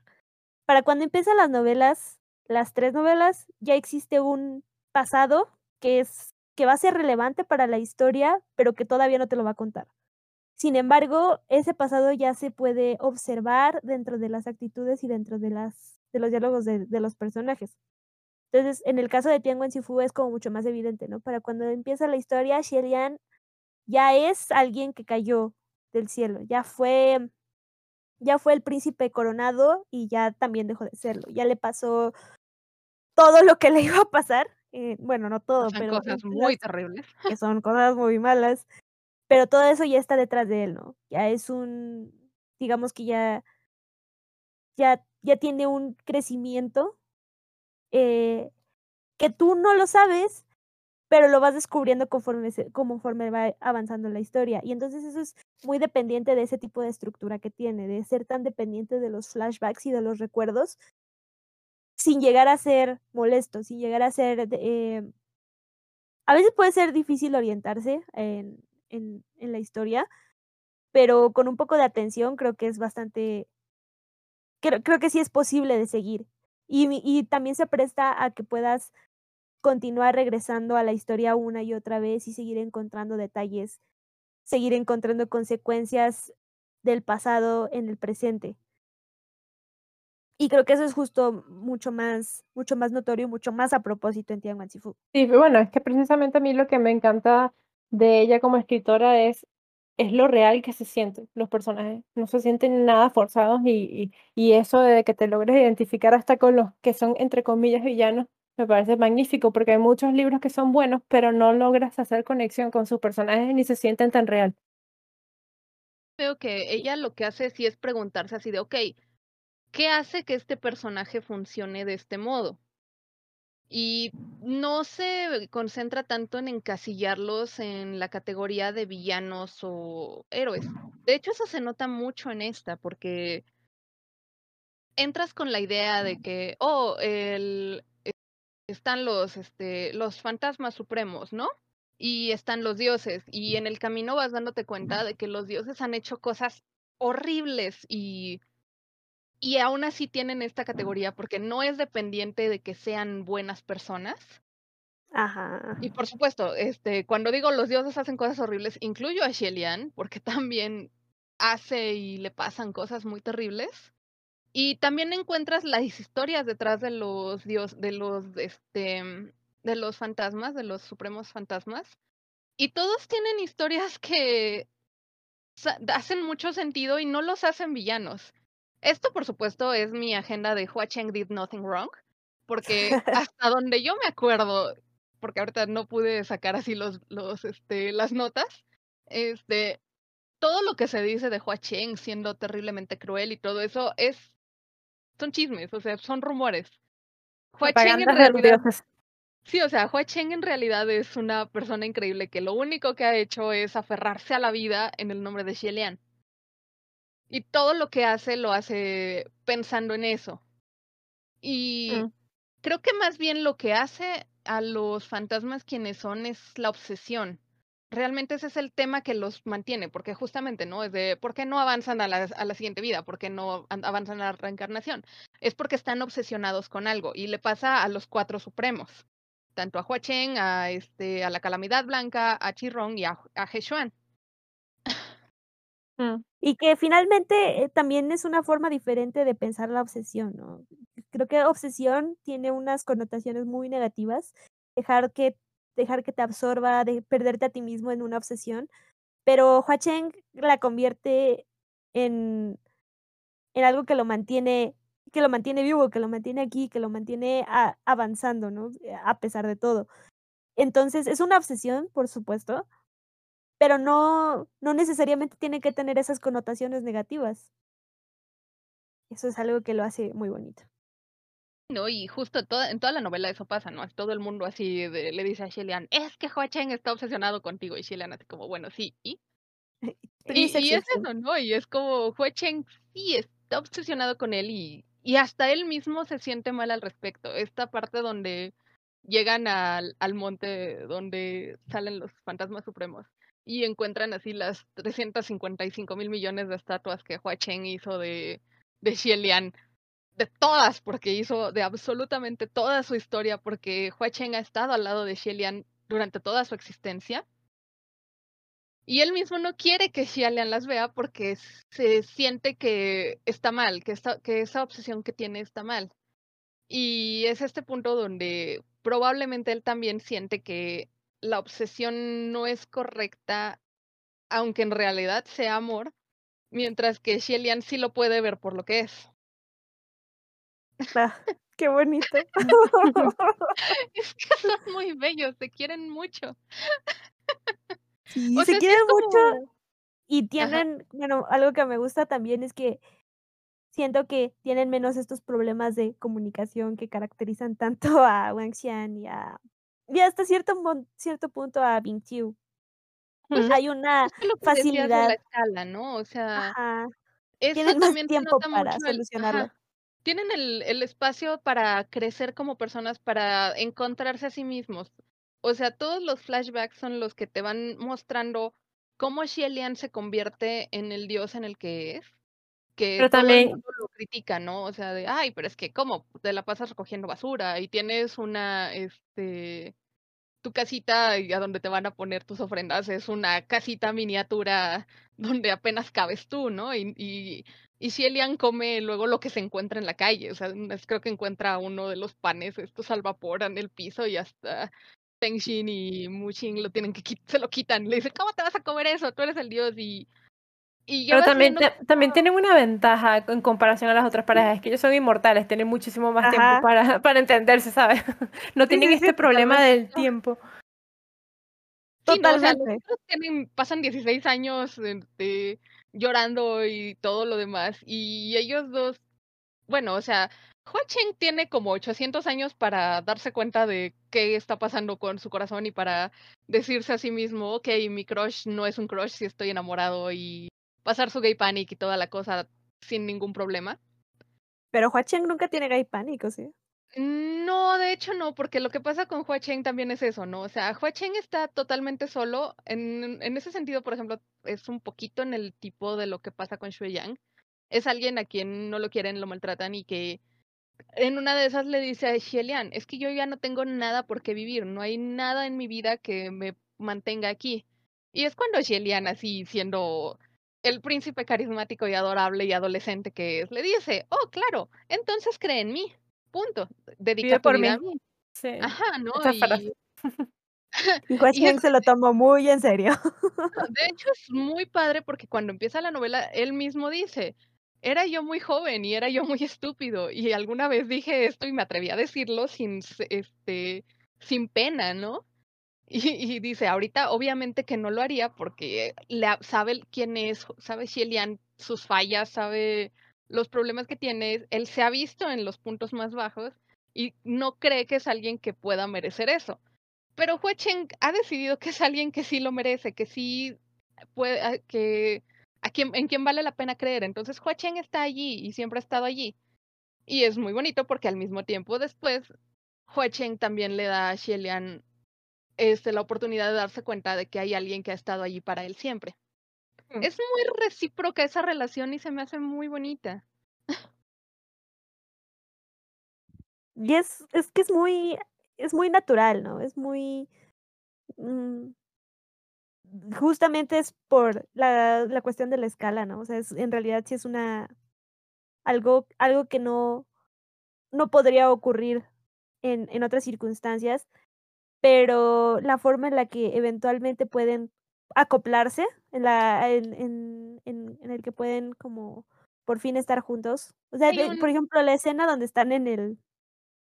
En la primera escena, la primera escena donde se encuentran, donde están Ajá. en el, en el, carro en el carro de bueyes y tienen su... un- una forma muy divertida de meet cute, ¿no? Es un meet cute, Ujú. pero cuando ya se conocían. y Sang Lang está como luciendo todo su encanto para Xielian.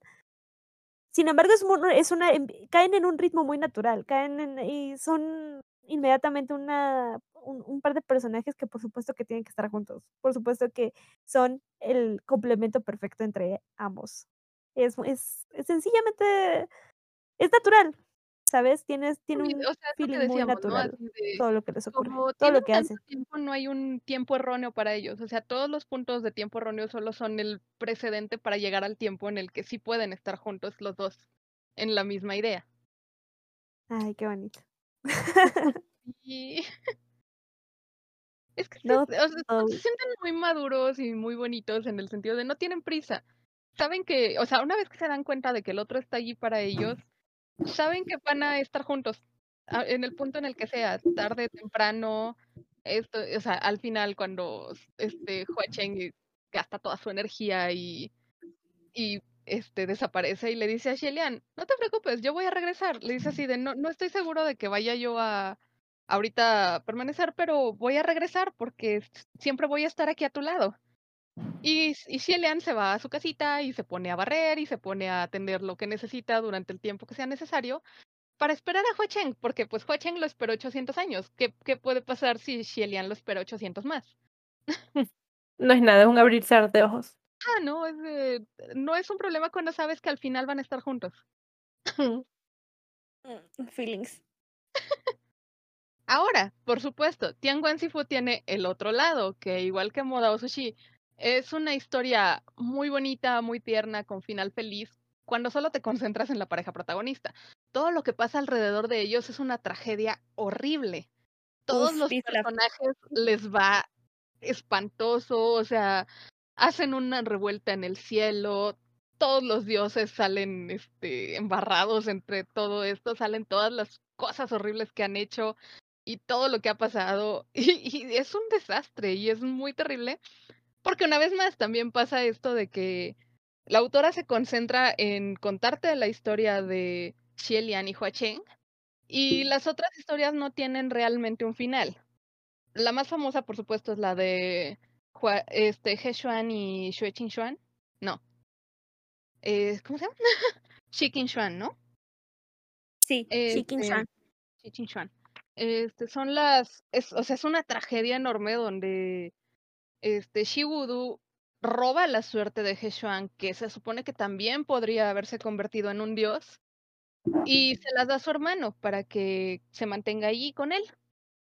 Y a He Xuan le va terriblemente mal, este, se termina convirtiendo en uno de los este, fantasmas, de los grandes fantasmas, este, obviamente llevado por su obsesión con todo, cuando se da cuenta de que fue un plan, o sea, no es, no es que él tuviera mala suerte, es que alguien le robó su suerte para dársela a alguien más. Más lo terrible que es que al infiltrarse en el cielo, se encuentra a Xi Xuan y se vuelve muy amigo de ella o de él. o sea, tiene una interacción muy bonita con él y quiere mantenerse a su lado, pero al mismo tiempo sigue odiando a Shibudo. Y obviamente eso también acaba en una tragedia. Entonces es, es, es muy trágico para todos los otros personajes excepto Chen y Xielian. Mientras ellos están besuqueando en el ataúd y toda la cosa, a todos los demás les está yendo muy mal.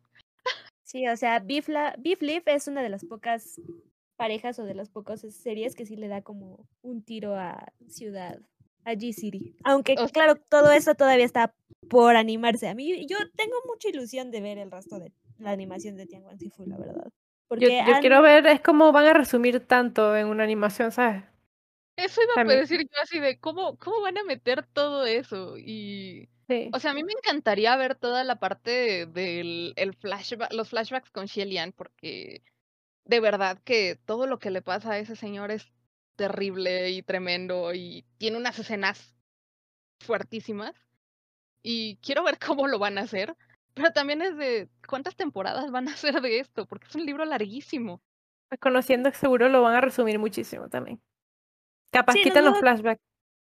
No dudo pues que se quede mucha cosa. La primera temporada está así, casi, casi punto por punto, ¿eh? O sea, casi no se saltan nada. Pero eso abarca, eh, lo que animaron es un 2%, ¿no? Del libro. Es una cosa mínima. O sea, creo que son como los primeros 5 o 6 capítulos, una cosa así. Sí, pero justo es o sea, en la animación se puede entender. A mí me, me preocupa un poquito más el live action. Como eh, hay muchas tramas que se van a quedar en el piso de edición. Por, no solamente por los problemas de longitud, sino también por los problemas de adaptación, ¿no? O sea, no, no, cuánto, o sea, a pesar de que sí se ha dicho de que es uno de las, una producción que le han dado bastante presupuesto, no sé yo hasta dónde puedan estirar ese mismo presupuesto. ¿Quién sabe? Porque, o sea, entre, entre censura, que yo creo que también van a tener que cortar mucho, y tiempo, sí es muy probable que tengan que hacer una versión muy resumida. Pero para eso está la animación, para salvarnos las vidas. La animación y, el manga.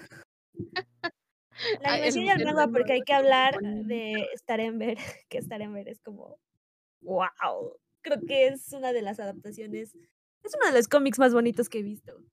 El estilo de dibujo es precioso, de verdad. se ven tan hermosos todos.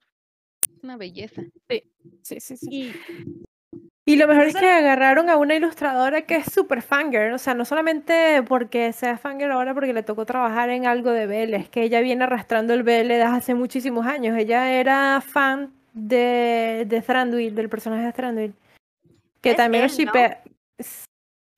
Eh, no lo sé. No sé si es ella o él. La verdad no sé si es hombre o mujer, pues realmente no me, no me importa mucho, pero lo que más me interesa es que, que cuide sus manos, por favor, o ella o él o ella, e, esa persona. Como te... Starenberg hace cosas preciosas. O sea, es- digo, también está sub... Me parece como increíble que haga como todo un cómic con un estilo tan cargado, porque todas las escenas están Sí. llenas de detalles. Y es como, ¡ay, de verdad estás adaptando todo esto! Full color, full, full impresionante. everything. Es como. Bueno, es que saliendo. Ella, ella, el estilo de ella no es que tanto sea full color, o sea, yo, yo lo he analizado muchísimo porque me encanta. Y ella es más que todo un, un liner precioso, pero el color siempre son unos degradezas que son mucho más fáciles que hacer. O sea, fácil entre comillas, ojo. No estoy diciendo que eso lo haga cualquiera. Pero te ahorra mucho el tiempo a la hora de hacer cómics que hicieras a- a- en comparación a un render completo. O sea, el trabajón ya por sí, con lo que ella hace, el liner, no sé cómo demonios trabaja tan rápido, si te soy sincera. impresionante, no sé. los cómics gringos que son este con color, por eso tienen alguien que hace el Sí. line art, alguien que hace la coloración y alguien que hace la tipografía. Y uno dice, wow. Y es como, ¿tú lo estás haciendo solo? What the fuck?". Además de que, y, y lo otro que me encanta de ella es que a veces se, se o él, ya me, ya me dejaste intrigada, ¿no? O sea, voy a investigar. Starember. Vale, ver. Lo que me encanta de esta artista es de que nos da mucho de qué comer a los fans, ¿sabes? No se pasa por el, se pasa por el forro mucho de las leyes y le da un poco igual, a mi parecer. Creo que le da un poco igual. Esto de que, mira, no, tengo un poco de cuidado. No es como, por ejemplo, en el cómic, en el manhua de, de Modo Sushi, que tuvieron que censurar el beso, pero aún así nos lo dieron por debajo de la mesa. Así como que, esto es lo que pasó en esta página, pero lo tenemos que retirar. Pero se los damos porque, para que ustedes lo vean. Aquí es como que, ah, me da igual, voy a hacer un, un fanart de Xielian como maid y un- dos gemelos de Huashen y la gente, oh por Dios, oh por Dios, voy a hacer puras fanarts eróticos basados en esta ilustración. O sea, literal le da de comer a todo, a todo el fandom con cada cosa que hace. Y me encanta. ¿Cómo es el meme? More braver than a- any US Marine. No, y, que- y también la libertad extra que tienen de estar haciendo el cómic. O sea, Claro, tenido porque, como- que- o sea, tiene mucha capacidad tiene- de navegar debajo del radar. Mm, Sí, cada medio tiene como su área de censura y como que unos tienen más atención que otros. Comparado con Modao Sushi, como que Tianguan Shifu apenas vamos a la mitad. Esto apenas va arrancando este Mm. fandom. Esperemos que de Safe le den amor también. Que no se olviden. Save tuvo como su boost cuando salió el tráiler de la siguiente temporada, pero ya no ha salido más nada. Pero no te creas, el fandom, al menos latino, siempre está muy activo. La gente es muy payasa, que me encanta. Son muy activos. ¿Y por qué? Porque con lo- las pocas migajas que nos dan, hacemos mucha bulla, ¿sabes? Somos felices con las migajas. Como Dobby cuando le dan el calcetín, cosas así. Justo, justo.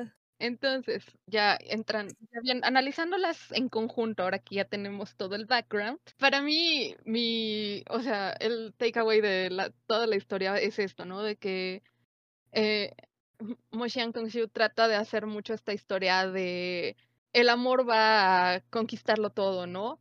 Y creo que se nota mucho esto de, incluso si solo hay una persona en el mundo que te quiera, para, para ti es suficiente, ¿no? Eso se nota mucho con todas las parejas protagonistas, que no necesitan a nadie más, solo necesitan quererse mucho y no, y ya, el resto del mundo puede seguir como quiera. Y, y me parece muy bonito en realidad. Es muy Sí. bonito. Es, a mí creo que las cosas que más me han gustado de las novelas es, por un lado, este juego estructural, o sea, te digo que se me hace muy brillante lo que hace con sus historias siempre, a- aunque, a primer, aunque a primera vista me cueste verlo, save. De todas maneras, todas tienen, tienen mucho cuidado en su estructura, tienen mucho que, ti- tienen varias capas que hay que ir descifrando una por una. Entonces, a pesar de que lo termines de leer una vez o de termines de ver la adaptación una vez, siempre va a haber como algo más que ver, siempre, un- una escena más que analizar con otras cosas en mente. Eso me gusta mucho. Y Me gusta mucho su, los finales felices, entre comillas, ¿no? a pesar de que, les, de que tarden mucho en llegar ahí, eventualmente llegan. Creo que eso es algo que hemos perdido un poco en la fantasía occidental.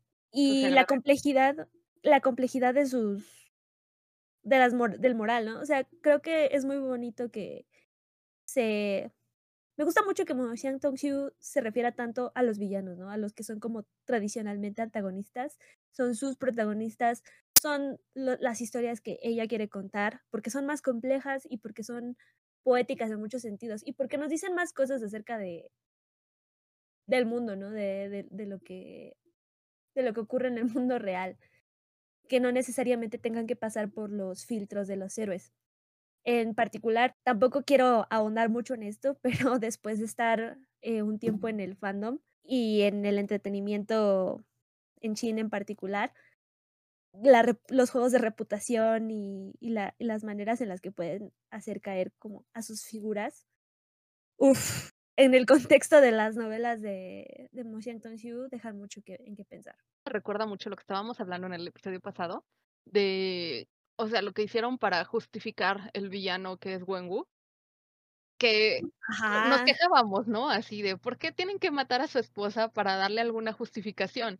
Y creo que esto es una, un ejemplo muy bueno de, tienes tantos villanos y hay tantas motivaciones que les puedes dar y cómo puedes manejarlos y hacerlos creíbles y redondearlos y todo, sin tener que caer en estar matando a las mujeres nada más porque sí.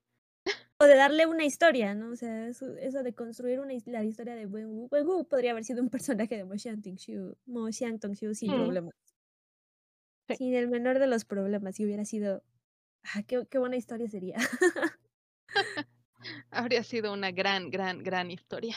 En mi conclusión, yo me enamoré de la narrativa de esta mujer, de la forma en que plasma los mundos que ella misma crea, pero es precisamente por lo que habíamos hablado anteriormente, de que sus personajes se sienten tan reales como si estuvieran sentados al lado tuyo, como si fuera una persona que tú conocieras en tu entorno no, al, no un personaje que se ve excesivamente lejano o inalcanzable, que pasa muchísimo, por ejemplo, en las novelas de, eh, de young adults, ¿sabes? Las que son así, que tú dices, vale, este protagonista es súper pro, es súper poderoso, es como que se ve muy lejano. Estos no, estos se ven, aunque sean dioses, aunque sean fantasmas o lo que sea, son personajes que se sienten realmente reales y me encanta, es como que te puedes identificar, así sea Shen Yuan detrás de una computadora o Hua Shen siendo una de estas calamidades, ¿sabes?